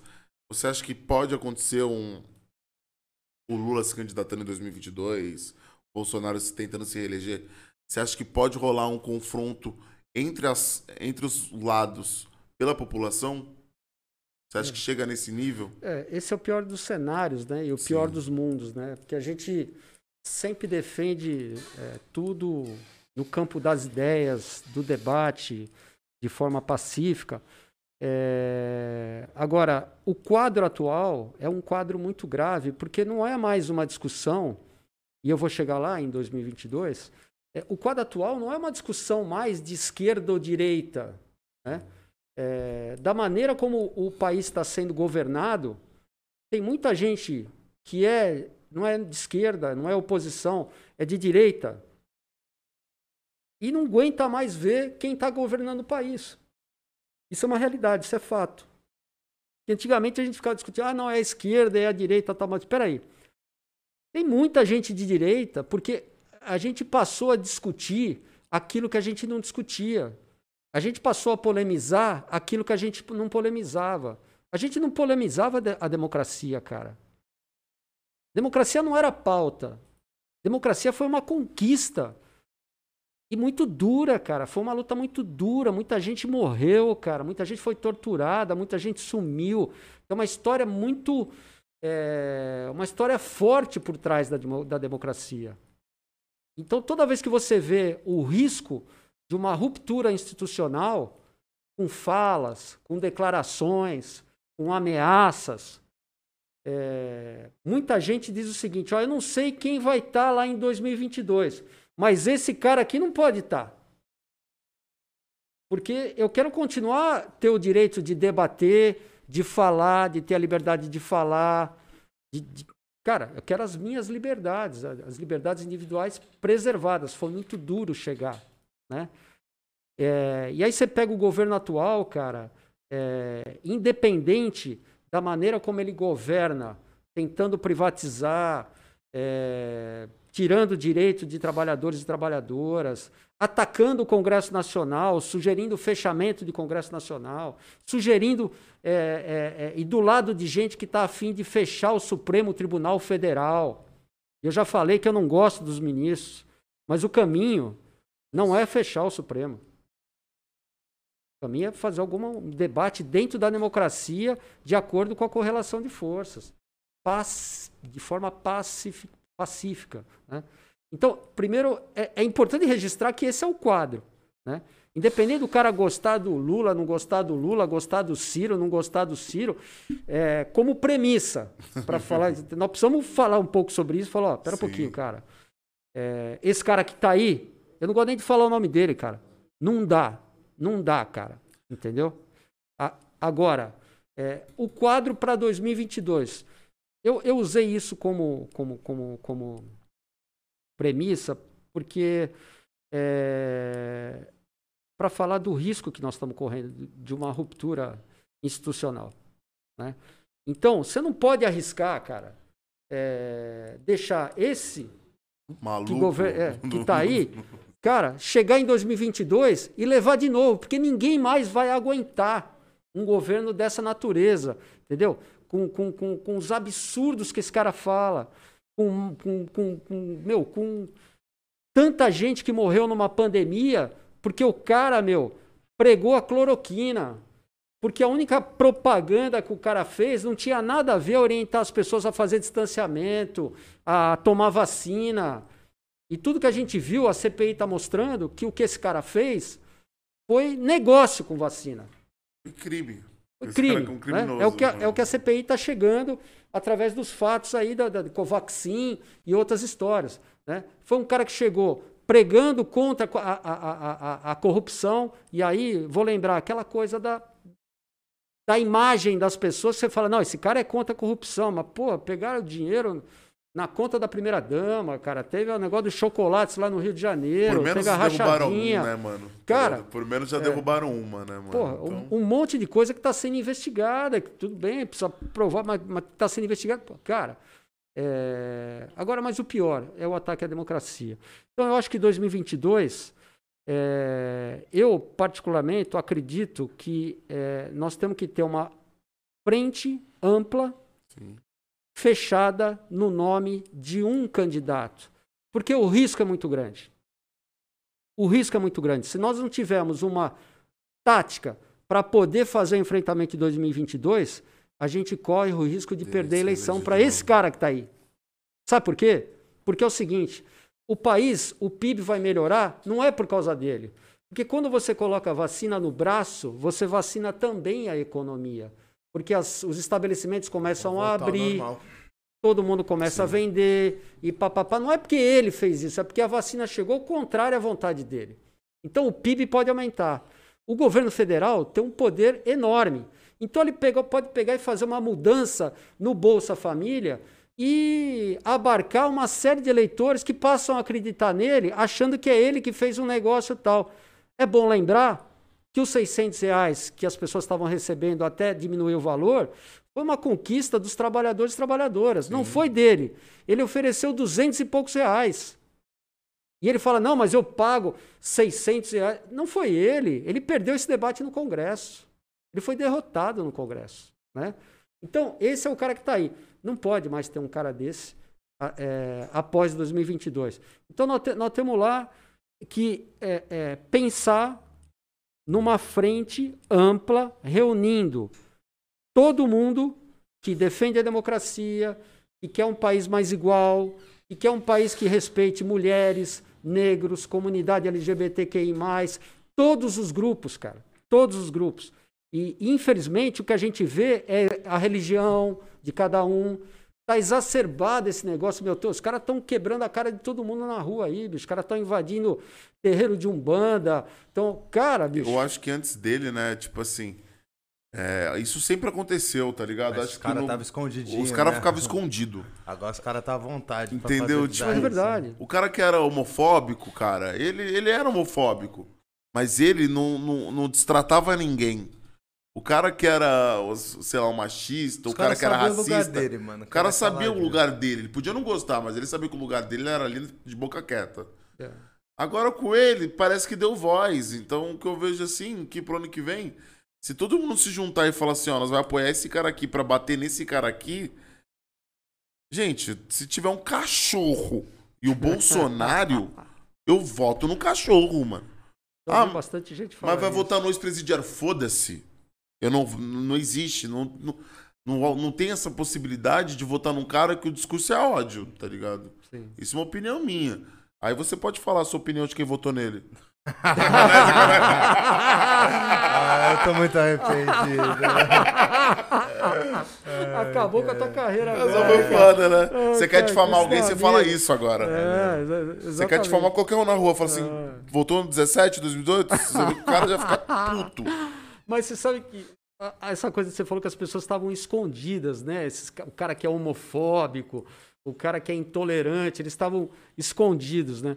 E é pura verdade. Sabe por quê? Porque eles estavam constrangidos. Porque a gente vivia num ambiente, cara, completamente diferente de tolerância. Entendeu? Até os caras mais, mais jovens e tal, tal, o cara, o cara pra ter um, a moral com a mulherada e tal, não sei o quê. Ô, se você mostrar homofóbico, a mulherada já te olha e falou, "Ô, meu, é a tua, bicho. Tá into- Tá intolerante. viajando. Você é louco, meu, entendeu? Aí ele ficou, não, não, não, eu não sou homofóbico e tal. Mas aí quando ganhou lá esse governo, e aí esses grupos que tava todo mundo escondidinho atrás da mesa, dentro de não sei da onde, papapá, e começou a ganhar força, aí o cara pegou e se mostrou, falou, "Ah, é o seguinte mesmo, aqui é, negro, é, comunidade LGBTQI+, mulher, o caramba, aí apareceu o machismo, né, a homofobia, a intolerância religiosa, e os caras, meu, não, eles não colocaram as asinhas só pra fora, os caras arregaçaram as mangas e foram pra porrada, velho. E, e- Literalmente. E, e tá acontecendo. E nem só, tipo, também tem esse ponto que eu vejo, mas o que eu vejo esse ponto hoje, que ele tem um fã-clube de maluco, que é de maluco. E você vê que esses caras, mano, tomam partido e defende como se fosse a única verdade do mundo e tem a disposição. E, e esse é o meu medo, por isso que eu perguntei de 2022. Porque ele, ele tem uma parte de maluco né, nesse fã-clube dele que tem a disposição de fazer maldade.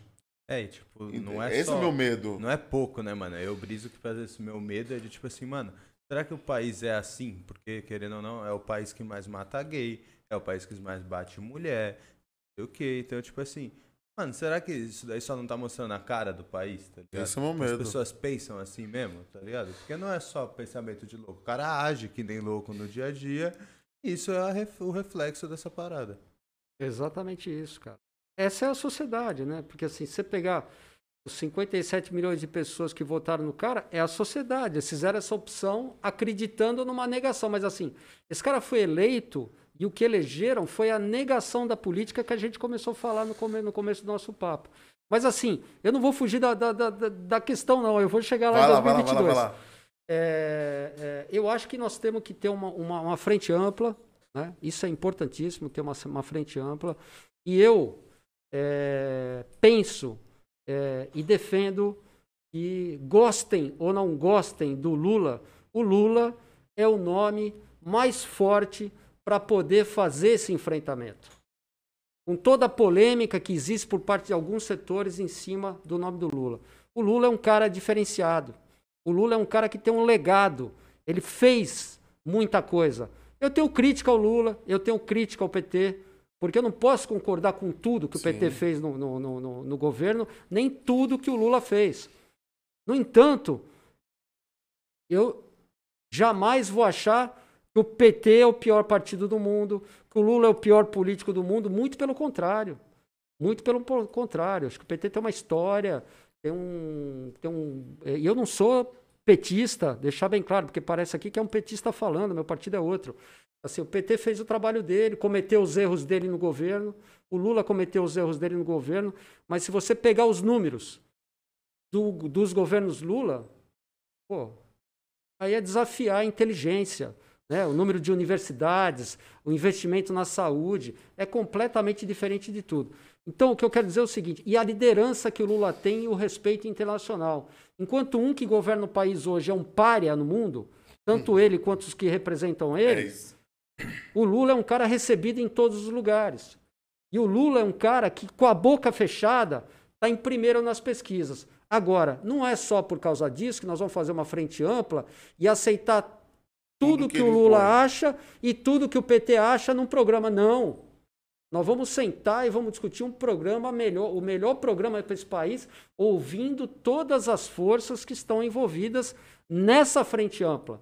Né? Não é perder a identidade. Tem uma coisa que é o seguinte: unidade não é identidade. Eu não preciso ter identidade com o PT. Mas eu preciso ter unidade com o PT, com as forças que estão junto com o Lula, nas forças que apoiam uma candidatura única e discutir um programa. Não é dizer, ah, não, desde que seja o Lula está tudo certo. Então, assim, é, a minha visão é que tem que ser o Lula, sim. Você acha que o Ciro que não tem força? Ou uma ah, outra terceira uma via outra, que não se apresentou ainda. Então, a terceira via, para mim, é, é, é, é, a terceira, é a via do golpe, né? É, não um golpe institucional, a via do golpe. Cara, é, eu até acho que se saísse o, o, o impeachment do Bolsonaro agora, era justamente para apoiar uma terceira via. Porque o que eu penso é o seguinte, cara, se você deixar polarizar Lula, Bolsonaro, Lula já ganhou essa eleição. Na minha visão, Lula já ganhou essa eleição, porque é, é assim, o Bolsonaro é, ele é um louco. Ele, ele, tá se, ele se perdeu total. As vacinas, tudo que ele fez, a quantidade de mortes, quantidade de famílias que estão sofrendo, que perderam. É, é, que perderam. Entes queridos, família, Cara, pai, meu, mãe, irmão. É, o que a CPI está mostrando, ele sangra a cada dia. Né? Então, por exemplo, se você não parar isso, né? é, e, e, não apresentar já um candidato na, na, terceira via, entre Lula e Bolsonaro, vai ser muito difícil. Mas assim, eu não acredito numa terceira via. Acho que uma terceira via não dialoga com a melhor solução para o país, não vai incorporar questões sociais importantes né? Não vai combater retrocessos importantes como reforma trabalhista, a reforma tra da Previdência que aconteceu, não vai restabelecer o debate forte de democracia, dos direitos, do teu direito de falar, da gente estar tá aqui falando é, o que a gente pensa. É, a única via que vai, de fato, é, fazer esse enfrentamento é a candidatura do Lula, mas discutindo um programa é, sem perda de identidade de quem apoia. Isso sem dizer que tem muita gente na esquerda aí, tem um nome aí, que é o Glauber Braga, que é um, é um, é um cara muito grande, uma liderança importantíssima. O pessoal ventila, é, inclusive, o, o, o, nome dele. Eu quero dizer que eu tenho um respeito pelo Glauber é, enorme. É, eu só acho que assim a conjuntura, nesse momento, nós precisamos é, apoiar a candidatura do Lula. E Falou, pode, ah, vou até fugir do que eu ia perguntar. Eu ia perguntar uma parada, mas eu vou te perguntar isso. Falando do, do, do nosso querido presidente, iluminado. É, eu, tenho, eu tenho uma parada comigo que eu queria muito entender como que o partido, como que as pessoas que estão com ele, ou assessoria. Porque imagina o presidente ele tem tudo isso, não tem? tem. Ele não pode ser assim, né? O, que, o correto né? O presidente ele não pode abrir a boca para sair falando. Local. Como que funciona no caso desse cara, tá ligado? Tipo assim. Não, não é possível alguém olhar e descrever um discurso dele, assim, desse não, jeito. Não, não, é possível, por exemplo, é, as coisas que ele fala, é, mas é, não é possível ele tratar a imprensa da maneira como ele trata Você naquele entendeu? cercadinho, que ele tem meia dúzia de gorila lá, meu. E é o seguinte, cara, se o cara. É, é, o jornalista fizer uma pergunta que eles nem vão mais lá, né? O jornalista fazia uma pergunta lá que não era para o presidente, não era para o presidente responder, que não fosse interessante para ele. Pô, o cara rosnava, se vacilava, vacilasse, o cara partia para cima. Os jornalistas estavam se sentindo constrangidos com isso.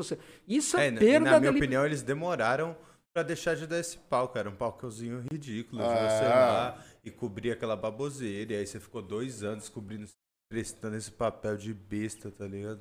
Você lembra de um programa que era do Chico Anísio, do político, que o cara ficava num cercadinho, o cara falava. Ah, o cara mal falava, o próprio Bem Amado lá antigo, lá que tem o Odorico Paraguaçu, os caras. Tá, tá, tá. É ridículo, é cara, ridículo. esse papel. Cara, o cara fala um negócio, isso, presidente, isso, não sei o quê. Ah, isso aí é, é jogar um pouco com a inteligência das pessoas, né? É, mano. É, é jogar para para aquelas pessoas que são despolitizadas. Por isso que é importante politizar. Porque qualquer ser humano politizado é, percebe o que significa uma cena como essa de agredir jornalistas. Né? É atacar a liberdade de expressão, é manipular de forma é, muito condenável né, o respeito às pessoas. E essa coisa dele falar as coisas que ele fala. Mas não só ele, né? Agora, você viu as declarações lá do, do Braga Neto, que ele disse que não, não falou, sobre que não teria eleição se não tivesse voto impresso, que foi veiculado aí na imprensa. É... Essas declarações, as declarações do presidente, assim, qual foi o governo que você viu? Não precisa nem falar do governo PT. Qual Sim. foi o governo que você viu declarações dessa natureza? Nenhum. Ameaçando. Nenhum. Nenhum. Não, e eu, o, que, eu, o que eu queria entender era tipo assim. É, como, que um, como que um partido deixa? Porque eu penso que tudo é um jogo de negócio. Né? É, a gente entende isso, que a política é um jogo é. de interesses. É, nem o partido aguentou ele, ele não tem mais partido, né? É, não tem mais. Tá sem partido. Então, tipo, ele continua sem partido. Até continua sem partido. Você tá entendendo? É. E como tipo... ele se reelegeria? Tipo, não, ele tem que, ele tem, tem que, que se filiar um obrigatoriamente até... a um partido. É. E que partido que vai fazer? Ele vai criar um, só se for, só pode. Ele tentou criar um, né? E não pode. E... Não, pode, mas o, hoje no Brasil você tem, não sei se são 33 ou 34 partidos, né? Sim, Nossa, e é alguns aí. É, é bastante partido. E, e, e, e, você tem alguns que estão em processo de criação tal. O dele foi um. Só que tem regras para você criar um partido, né? tem ter não sei quantas assinaturas, tem uma série de, de, regras. E ele ainda não atingiu, não conseguiu e não vai conseguir. Né? Então ele queria, ele inclusive em, em algum momento ele tentou mudar a regra para poder criar o seu partido tal, e não conseguiu. Assim como ele quer mudar a regra da eleição, ele quer o voto impresso. Ele quer isso. Conta um é... pouco disso pra gente, só pra... Então, cara, o voto impresso, meu, na minha opinião, já está enterrado, porque assim, só a declaração que o Braga Neto fez, ele acabou de enterrar, porque todos, o, todo o parlamento, é... essa, essa fala dele, por mais que ele, ele disse que não falou, né? É, foi muito mal recebida no parlamento. E que Agora, fala que não é falou várias cara, coisas, é, né, mano? Tipo, os caras os cara brincam com a tua cara, né, mano? Tem imagem. Aí o cara fala assim, não, pô, não falei não. Falei não. Eu não lembro de ter falado isso, não. É, filha da puta. Então, e aí, cara, o, o, o, o voto impresso, né? Cara, não existe nenhuma denúncia que não seja fake news nesses sites de fake news, nesses grupos de zap de fake news, nenhuma denúncia comprovada de fraude na urna eletrônica. Nenhuma. Cara, o Tribunal Superior Eleitoral desafia hackers, todo mundo falo, sabe O que disso. tem é o contrário, né? Sempre, sempre cresceu ouvindo falar o quanto essa urna era avançada. Agora a gente está num tempo de não. Vamos voltar impresso. Agora imagina, cara, é, para quem não vai ganhar a eleição, talvez, é, imagina uma situação, você aprova lá o voto impresso. Aí, o cidadão que não vota o nosso pensamento, que vota com o outro pensamento lá, ele vai na urna, esse defendeu voto impresso. Ele vai na urna eletrônica e aí ele vota. Aí ele pega o papelzinho e fala assim: a eleição é uma fraude. Eu não votei nesse cara aqui. A urna, a urna fraudou, cara. Porque só ele sabe só ele estava atrás da máquina digitando. Então ele digitou um número e pode falar que saiu outra coisa no papelzinho. Imagina de forma orquestrada no Brasil inteiro. Eles têm um grupo. Pô, eles têm um grupo que não é pequeno. No não. Brasil inteiro, de forma orquestrada. No Pará, em São Paulo, no Rio Grande do Sul, no Amazonas, em Minas Gerais, em Brasília. Aparecendo casos e a grande mídia mostrando: oh, eu não votei nesse cara, tal, tal, tal. Acabou a eleição, cara. Acabou e é isso que ele vai tentar alimentar. Você entendeu? Acabou a eleição, cara. Você conseguiu melar a eleição. Você vai criar uma instabilidade. Uma é, guerra. Uma, entendeu? As pessoas acreditam em uma série de coisas, né? Uma maneira de. Pô, bicho, de, é, uns absurdos que todo mundo já, já, já, já acreditou. Você acha que não vai acreditar nisso? Do cara pegar falando assim. Não, que isso. Outro dia eu vi um vídeo, cara, de um cara, não me lembro, não sei como, acho que foi no YouTube. Cara, os caras é, dizendo, ó, ó, a fraude é assim, ó, é assim que. A, um negócio completamente fake news, Sem cara. Nexo algum. Sem nexo algum. Nunca foi provado. É o que o Barroso falou lá. Cara, nunca foi provado nenhuma fraude, cara. Da é. onde você tirou isso? Mas esses caras são espertos mesmo, eles jogam com a ignorância. Eles não precisam provar muito o que eles yeah. falam. Não, ele, ele, se candidatou em mentira, é, gente. Pera aí, vamos lá, mano. Ele não é ganhou é uma pres...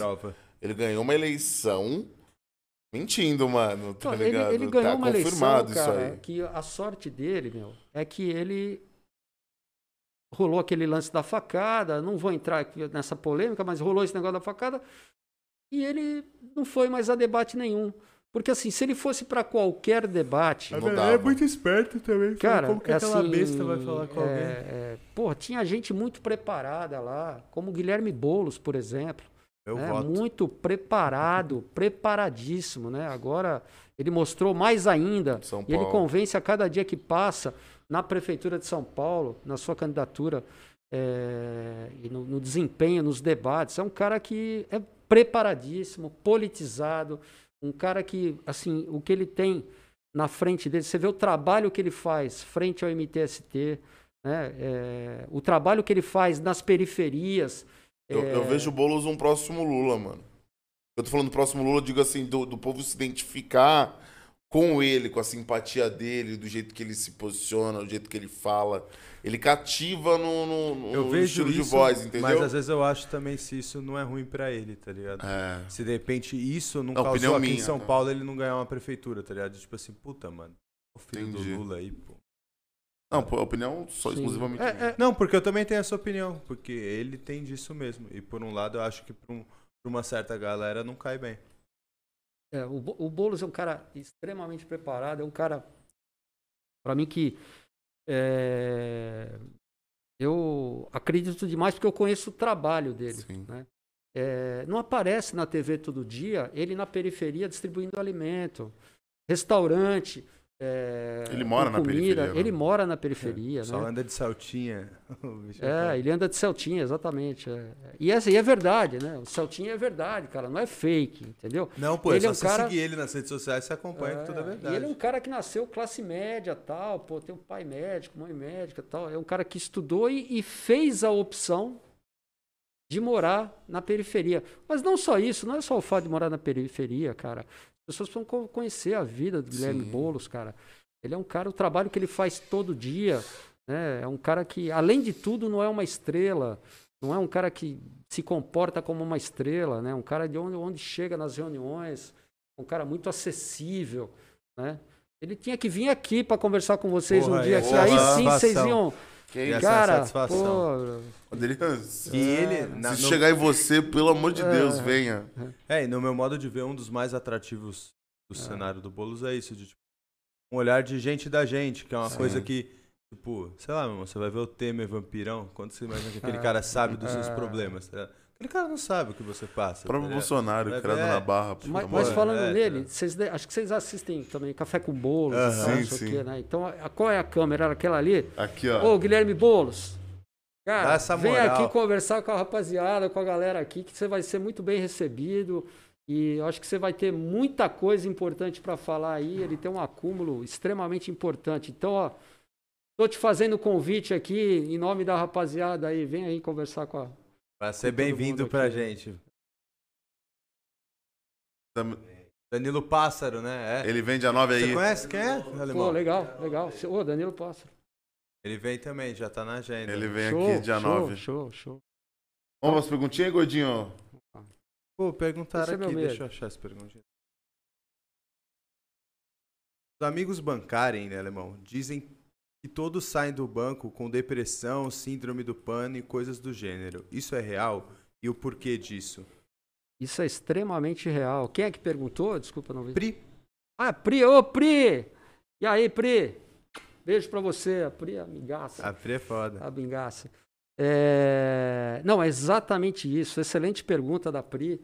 É, Por quê? Porque e, é, os bancos pressionam de uma maneira para vender. Pra você ver a, a- a rotina é, de um banco é assim: você tem reuniões logo que você chega e aí te apresenta uma meta para você vender tais produtos, tal.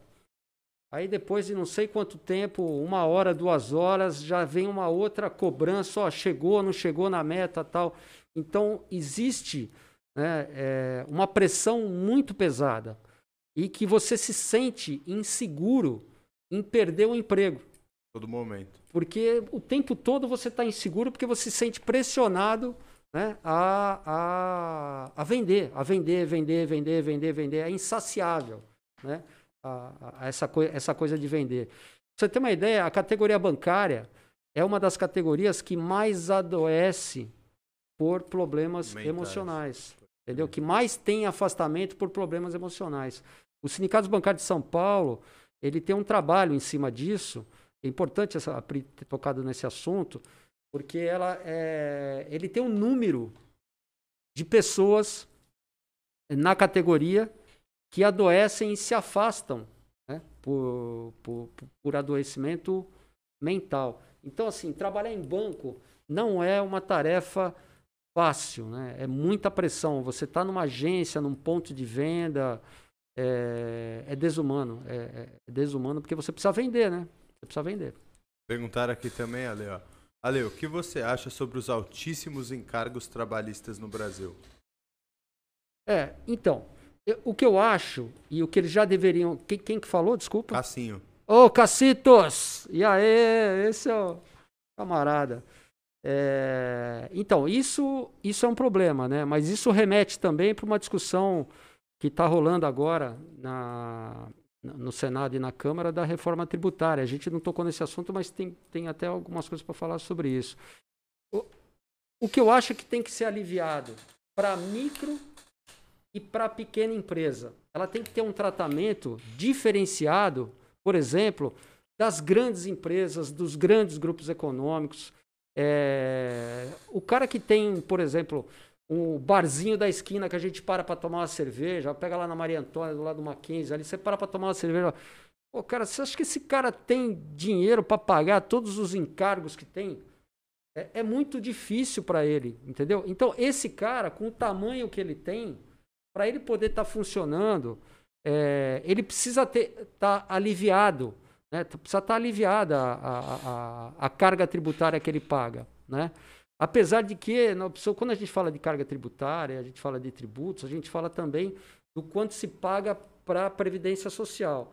É, então, quando você mexe num tributo, você tirar a receita da Previdência Social é muito ruim. Então, tem que achar uma saída onde você não onere a Previdência Social. Boa, lei. Perguntaram também aqui, ó, de que forma você acha que a nova geração pode despertar interesse por essas informações tão importantes? Oh, desculpa, eu também não, não ouvi quem foi. Eu acho que essa é do Cassinho também. Do Cassinho, ah, legal. Então, eu acho que procurando. É, primeiro, as, é, é, todo mundo sabe, a nova geração sabe muito bem quais são as pautas importantes. Né? A gente falou, tem as pautas identitárias, né? e a gente citou todas elas. É... E tem as pautas relacionadas aos direitos do trabalhador e da trabalhadora. Você não sobrevive sem trabalho. Né? Como é que você vai sobreviver sem trabalho? Pelo menos no mundo capitalista, você não sobrevive sem, sem trabalho. Eu acho que procurar é, fontes é, boas de informação, não comp comprar menos narrativas, né? e mais direto ao fato. E a outra coisa é o papel que, importantíssimo que vocês fazem aqui. Por exemplo, é, hoje vocês deram uma oportunidade importantíssima para um sindicalista mostrar um lado do ser humano, cara. Não aquela coisa estereotizada que, de, de, é, é, é, que eu contei no início do, do da nossa conversa, eu, que o cara saiu da BMW, passou por Sim. mim, tinha acabado de acordar, eu estava 20 horas quase acordado, e o cara me chamou de vagabundo. Então, quer dizer, a, as novas gerações, cara, elas precisam é, procurar é, sair do mesmo, entendeu? O que as antigas gerações não fizeram. As, as antigas gerações, cara, elas estão ligadas o tempo todo, às 8 horas da noite, a hora que o jornal começa. Sim. E essa é a fonte de informação. Né? Então, eu acho que é, é são fontes de informação é, que, é, que vão te levar, através dessas fontes de informação, a grupos que fazem discussões importantes que não são ligados a essa coisa despolitizada, entendeu? Então eu acho que é isso. É, é se interessar, entendeu? O que é o, é o principal. Porque Infelizmente, as novas gerações não se interessam. Quando a gente começou a conversar aqui hoje, eu até falei, pô, política, cara, vai ser duro, vai meu, entendeu? Política é meu dia a dia, mas pra galera que tá assistindo, é, talvez não curta tanto, entendeu? Então, assim, as pessoas têm que entender que política é uma coisa legal, que política é uma coisa que você faz o tempo todo, né? E que a coisa de você conversar com um ou conversar com outro na política é uma coisa normal. Né? Só dar um exemplo, para não me esticar muito na pergunta, cara. É, você está numa reunião de condomínio. Numa reunião de condomínio, você está fazendo política. Então, eu estou numa reunião de condomínio e aparece um cidadão ali que ele fala assim: pô, cara, eu vou pintar essa fachada do prédio de preto. Aí eu falo: você tá louco, bicho. Como é que você vai pintar a fachada de preto? Só que tem um grupo que vai vir comigo para votar contra pintar a fachada de preto, porque eu quero a, a fachada bege, né? Ou o contrário, o cara não gosta do bege que é o preto. Então vai ter esse grupo. Então, num dado momento, esse cara está comigo. Num outro momento, na hora de o cara gastar 800 mil reais num prédio de 10 andares, você não tem receita para isso, para fazer um playground, que é uma, co uma coisa ridícula, eu posso estar do lado, se eu queria o prédio preto, eu posso estar do lado do cara que queria o prédio bege, porque ali nós estamos pensando juntos, que fala, cara, não vai gastar 800 mil reais. Então essa coisa de, na política, principalmente no parlamento, quando você vê é, partidos que nunca estão juntos, fechados numa questão, o que é central, cara, é saber qual é a pauta. O que é que nós estamos discutindo, não quem está do teu lado, entendeu? Votando naquele momento. E às vezes o parlamento é a casa do, de falar, é a casa do diálogo, é a casa do entendimento. Né? Não sei se eu respondi exatamente. Caralho, não, acho que eu viajei. Terminamos as perguntas de hoje, Olha. Cara, quanto tempo a gente está conversando? Eu não sei quanto tempo Batemos, a gente tá... Vai bater duas horas, falta cinco para as dez. Caraca, você sabe que eu... A hora que eu cheguei, eu falei, eu, quando o Cássio me deu um toque, né? Eu falei, pô, mas será que tem assunto para uma hora pra gente oh. conversar? Ah, passa rápido, não passa. Já estamos indo pra segunda. É, meu, passa, passa bem rápido. Passa Agora, voando. o Cássio fez uma pergunta e falou dessa coisa da, da. Eu não sei quanto que a gente tem mais de tempo aí. Não, o tempo que você quiser, tá, né? Legal que assim acho legal ter uma reforma tributária. Né? É, eu queria tocar só no assunto da reforma tributária claro, vontade, e da reforma administrativa também. Né? É...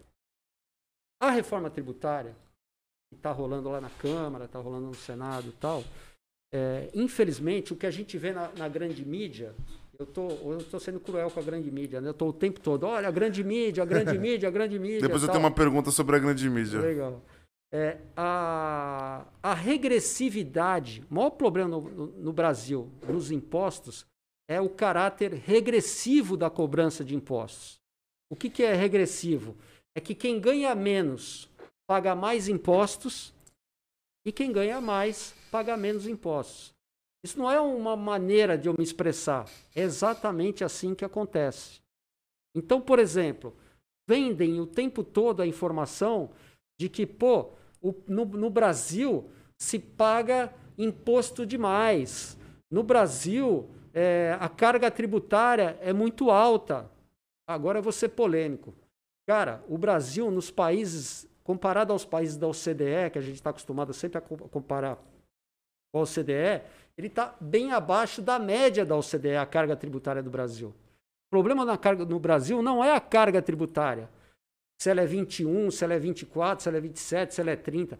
O problema do Brasil é de quem se cobra o imposto. Porque o imposto ele tem uma função, né? Ele tem uma função, o Estado não, não sobrevive, né? E nós temos que atacar a regressividade. E o imposto no consumo, por exemplo, você pega essa água aqui, ó. Essa água, ela custa, só para arredondar, Vamos colocar 10 reais. Tá caro, né? Lógico, só para arredondar. 10 reais. Então, na água, vamos supor que o imposto é 50%. Então, 5 reais é de imposto, tá certo? Então, você ganha mil reais. Você paga 5 reais no consumo dessa água. O que representa 5 reais para quem ganha mil reais? Eu ganho 100 mil reais eu pago os mesmos 5 cinco, cinco reais nessa água. O que representa 5 reais para quem ganha 100 mil reais. Percentualmente, o imposto que, eu, que, ganha, que ele que ganha menos do que eu está pagando é muito maior, cara. 5 reais significa um percentual muito maior para quem ganha mil reais do que para quem ganha 100 mil reais. E o cara que ganha 100 mil e o cara que ganha mil Sim. pagam o mesmo valor. Entretanto, pagam percentuais extremamente, assim, muito diferentes. Então, nós temos que aliviar o imposto e tirar o imposto do consumo. Isso é uma da, essa é uma das, da, da, da, das características regressivas. Né? O Brasil, acho que se eu não me engano, entre 40 países, ele é está é, em 39 no país que mais, mais regressivo na cobrança de impostos.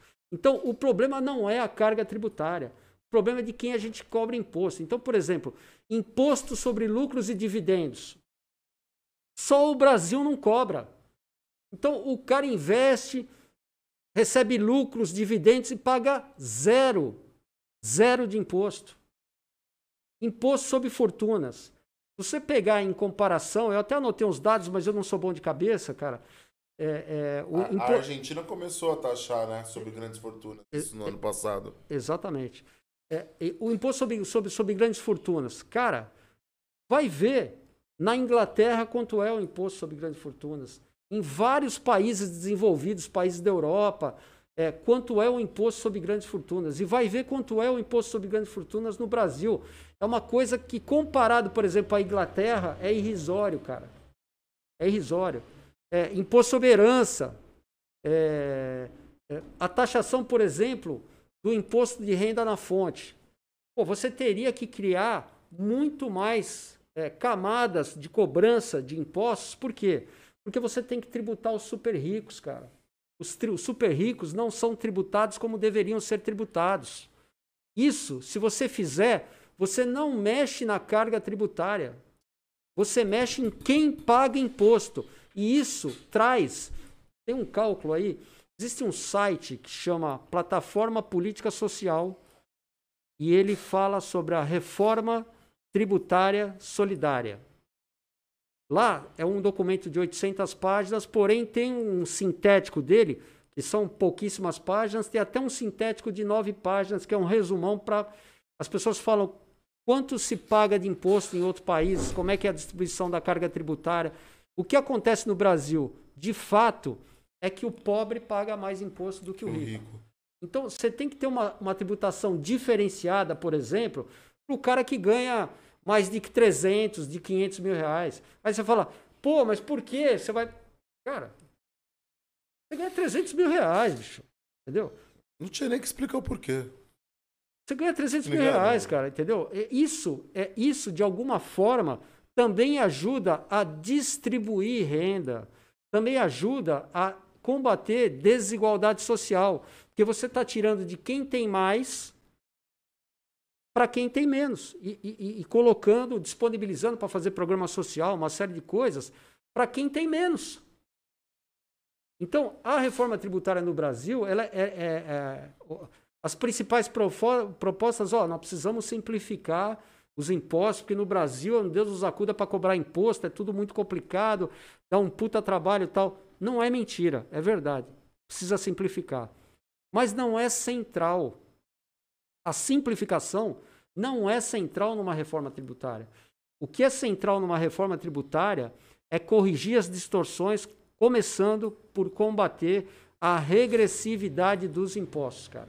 É uma vergonha não ter os números aqui, mas assim, basta ler é, imposto, por exemplo, imposto sobre é, é, a propriedade rural, né, o ITR.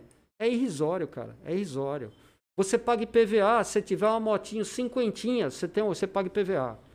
Só que se você tiver um, um iate, um helicóptero, e se você tiver um helicóptero, e se você tiver um avião, você paga zero. Nós precisamos discutir isso numa reforma tributária, cara. Como é que pode? O cara que compra uma bicicleta motorizada, que é um motoboy, porque ele não tem condição nem de comprar uma 125, ele, ele vai pagar IPVA e o cara que tem um jatinho não paga nada. Está completamente errado. E isso também se reflete em quem a gente elege dentro do Congresso Nacional. Sim, com certeza. Total. São pessoas que defendem interesses de quem? De uma camada muito pequena. A desigualdade social é um dos maiores problemas que nós temos no Brasil. E pano de fundo, nós temos que discutir numa reforma tributária para combater isso. Você tem seis pessoas. Pega lá o relatório Oxfam, é um relatório muito importante, é um dos melhores relatórios que fala sobre a desigualdade social. Pô, você tem seis pessoas no Brasil. Seis. Todos homens e todos brancos. Vou repetir. Seis pessoas. Homens e brancos. Essas seis pessoas têm a mesma riqueza acumulada do que 50% da população. Esse é um dado vergonhoso para o Brasil. Isso nos coloca numa posição de submundo. Nós precisamos trabalhar isso, nós precisamos. É, é, é aquela pergunta que veio: ó, como é que a gente envolve as pessoas? Uma das, das coisas de envolver as pessoas, as novas gerações, é elas se indignarem, entenderem que elas fazem parte do processo. Né? E ir para cima, por exemplo, dos parlamentares. Ir para cima dos parlamentares e falar: meu, de forma organizada. Pô, não vou votar mais em você. Vamos fazer hoje um tuitaço, cara. Ó, deputado tal que vota tal, fora. Pô, o cara não gosta disso. O cara não gosta não disso. vale a pena para ele. Não vale a pena para ele, porque ele não vai me se eleger. E se ele se eleger, ele não se eleger, ele está frito. Então, tem como se organizar e fazer esse enfrentamento. Então, reforma tributária está na pauta do dia. Né? E é uma questão importante. A outra, se vocês me permitirem falar da reforma administrativa, que eu acho Vontade, que é importantíssimo. É. Hoje é dia 29, né? 29 e 30 está tendo encontro nacional dos servidores públicos, federais, estaduais e municipais. E, cara, mais uma mentira que as pessoas colocam na imagem dos servidores públicos. Né? Nós precisamos lembrar que o servidor público é, é, é o policial da segurança, é o bombeiro, é o cara do SAMU, é o médico que te atende no hospital. Então, o servidor público não é esse cara que traçaram uma imagem dele, que é o cara que ganha muita grana e que não faz absolutamente nada. As pessoas imaginam que um servidor público fica com o pé na mesa, dorme o dia inteiro e recebe, sei lá, quantos mil reais no final do mês. Em média, em média, o salário dos servidores públicos no Brasil não chega a R$ 3.800. Em média, em média. Os servidores é, é, é, municipais, por exemplo, não chega a R$ 3.200, em média. Em média. E a outra coisa, isso é a maioria dos servidores. Aí você vai falar, pô, mas tem uma casta lá que ganha 20, que ganha 50, papapá. É verdade. Mas qual é a quantidade de pessoas que ganha isso? Precisa corrigir isso? Então vamos discutir isso. Agora, discutir salário e outra, essas pessoas são o quê? Que cargo que elas ocupam? Onde elas estão? Eu não estou dizendo se é justo, se não é justo um juiz, né, um magistrado é, ou, ou, ou, um procurador do Ministério Público ganhar ou deixar de ganhar. Mas um magistrado ganha um salário bastante alto um, um procurador do Ministério Público ganha um salário bastante alto. É, e outros procuradores ganham um salário bastante alto. Então, você quer discutir pontualmente o que, que significa no universo dos servidores públicos essa quantidade de trabalhadores e trabalhadoras que ganham esse salário? Significa isso, cara. E o que parece é que todos os servidores ganham isso e não fazem absolutamente nada. Isso não é verdade. Só que por trás da reforma administrativa tem, além de uma tentativa de reforma trabalhista nos servidores públicos, por exemplo, acabando de um tema polêmico que é a estabilidade. Tem gente que fala, ah, mas o servidor público ele tem estabilidade. Para que estabilidade? Então, a estabilidade serve, por exemplo, para aquele cara que denunciou a Covaxin no ir para olho da rua. Hum. Com o governo de plantão que ele foi lá e denunciou, falou, ó, tem coisa errada aí. Tem gente metendo a mão. Tem ladrão nessa história. Esse cara estava no olho da rua. O servidor público, ele serve ao Estado, não serve ao governo. Se você tirar a estabilidade do servidor público, ele vai servir a governos. Porque cada governo que entrar vai colocar a quantidade de servidores públicos que ele quiser. Porque, primeiro, que ah, não, não é concurso, já é permitido fazer contratações diferenciadas. Né? Então, Precisa se pensar muito naquilo que o governo vende de mentiras para poder fazer a, a, reforma administrativa. Agora, do, de, desse ponto de vista do que eu expus da reforma administrativa, é bastante polêmico. Tem gente que não gosta de, de servidor público, é muito difícil você convencer. Precisa de muito mais tempo para falar o que significa. Mas o que é que está por trás da reforma administrativa? A diminuição do tamanho do Estado. Servidor público servi, eh, significa o quê? É sinônimo de serviço, serviços públicos. Serviço público, quem usa serviço público? São as pessoas mais necessitadas. Quem usa o SUS? São as pessoas que não têm um convênio médico. Mas não só as pessoas que não têm convênio médico. Tem o SUS, aí se a gente for discutir, a maior quantidade de transplantes é feita pelo SUS. É o SUS que faz a maior quantidade de Isso foi uma coisa que só veio valor por conta da pandemia, né? Não, exatamente. A pandemia não tem nada de bom, mas assim, isso é, é, foi uma coisa que, é, que conseguiu mostrar o valor do que é o SUS que estavam querendo privatizar o SUS. SUS é serviço público. Né? Um médico é um servidor público que oferece serviço público. Uma série de serviços é, a população precisa. E o que acontece é que você vai, você acabando com uma parte do serviço público, você não acaba. Você mercantiliza, porque você vai ter uma iniciativa privada explorando aquilo que era serviço público. Então, você tem gente ganhando dinheiro e pouca gente ganhando dinheiro e explorando esse tipo de é, negócio, né? Ou seja, e explorar aquilo que pertence ao Estado. Então, essa discussão de reforma administrativa tem muita coisa legal, muito material legal, comparando, por exemplo, servidores públicos no Brasil com países como a Alemanha, Estados Unidos, é, Inglaterra. É, a Inglaterra não é muito exemplo, mas assim, tem várias comparações do servidor público no Brasil e do, do servidor público em outros países. Comparação de salário, quantidade de funcionários e funcionárias, e uma série, uma série de comparações importantes. Mas o que tem de mais importante é uma tentativa de diminuir o tamanho do Estado. E diminuir o tamanho do Estado só interessa para quem quer pegar essa fatia que foi diminuída e explorar de forma a gerar lucro para o próprio bolso e para a família. Essa, essa que é a grande realidade. Assim como, por exemplo, a privatização da Eletrobras, é, basta olhar o sistema superavitário é, e toda a discussão, que até na grande mídia a gente está até vendo isso hoje, dizendo quanto é ruim esse modelo de privatização que vai, é, que está apontando para uma, uma cobrança de energia muito mais cara para frente.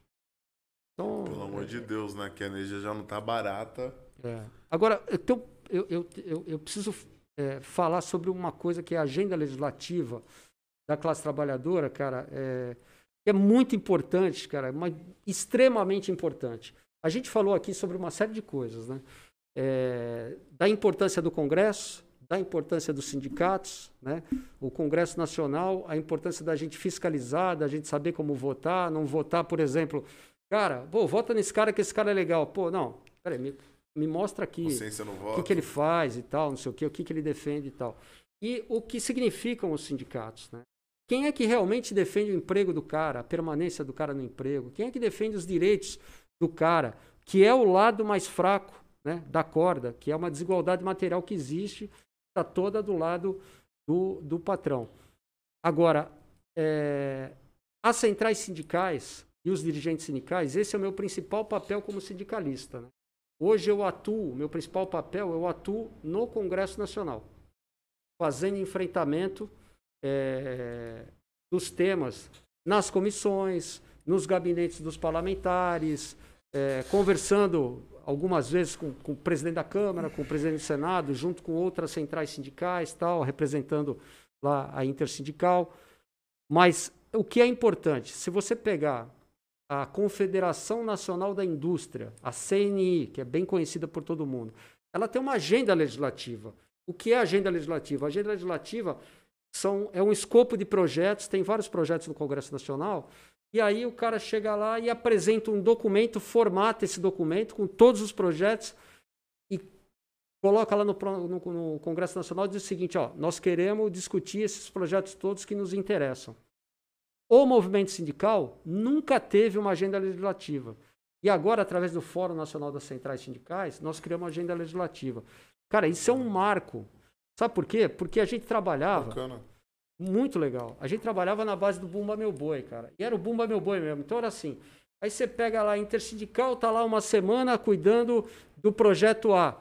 Aí a CUT está outro dia cuidando do projeto B. Aí às vezes a gente se encontra, faz o trabalho junto. Era na base do Bumba Meu Boi. E agora a gente criou a agenda legislativa das centrais sindicais. Então nós pegamos o DIEESE, que é uma entidade importantíssima para assessorar, e o DIAP, que conhece tudo do perfil do Congresso Nacional. Quem é aquele parlamentar, de onde ele é, quem é o presidente da comissão, quem é o relator, o que fala esse projeto, tudo. Então pegamos o DIESE, o DIAP e 10 representantes de centrais sindicais, do qual eu faço parte desse, desse grupo executivo, e toda semana a gente estuda todos os projetos que estão na pauta, que estão tramitando, incluindo reforma trabalhista, reforma da Previdência e outros projetos. E a gente já tem uma pré-posição sobre cada projeto. Então, nós temos um mapeamento de 120 projetos e 23 projetos que a gente está atuando em cima. Então, cara, a coisa ficou muito mais é, sistematizada, com método para fazer enfrentamento. As 10 centrais sindicais, as 11 centrais sindicais estão fechadas para discutir esses projetos. E o melhor, nós estamos fazendo aí encontros regionais, criando nos 26 estados e no Distrito Federal é, um grupo estadual da agenda legislativa. Cara, pode parecer, ah, pô, mas para que grupo estadual? Porque uma coisa é você fazer o trabalho dentro do Congresso Nacional, a outra coisa é você ter um grupo que trabalha na base eleitoral do cara. Porque o cara que está em Brasília, ele se elege em São Paulo, o outro lá se elege no Amazonas, o outro se elege em Minas Gerais, o outro se elege no próprio Distrito Federal. O deputado federal e o senador, ele não é eleito lá em Brasília. Ele, a base eleitoral dele, por exemplo, dos, dos 70 parlamentares aqui de São Paulo, é em São Paulo. Então você cria um grupo para atuar na base eleitoral do cara. Então o cara, o cara votou contra um projeto que interessava aos trabalhadores e trabalhadoras, você vai lá na base eleitoral do cara, meu, vai na praça lá, cara, põe carro de som, fala o nome do cara, faz tuitaço, faz um, um outdoor com o nome do cara, entendeu? Tipo, você faz tudo isso na base eleitoral do cara. Esse trabalho começou agora. É um trabalho, meu, que a gente vislumbra é, dá muito mais eficácia para fazer o enfrentamento, por exemplo, da correlação de forças que o Congresso Nacional. Hum. E como eu falei no começo da conversa, cara, não é possível, no meio de 513 parlamentares, você ter 120, 130. Então, é assim que funciona a coisa. Né? E isso é uma covardia. Como é que você vai enfrentar 513? E ainda para piorar, cara, quando a gente ganha, por exemplo, uma medida provisória. Medida provisória, você não pode. Se você for derrotado na votação, o governo não pode apresentar de novo a mesma medida provisória no exercício. O que, que acontece? Vocês já devem ter ouvido falar em jabuti.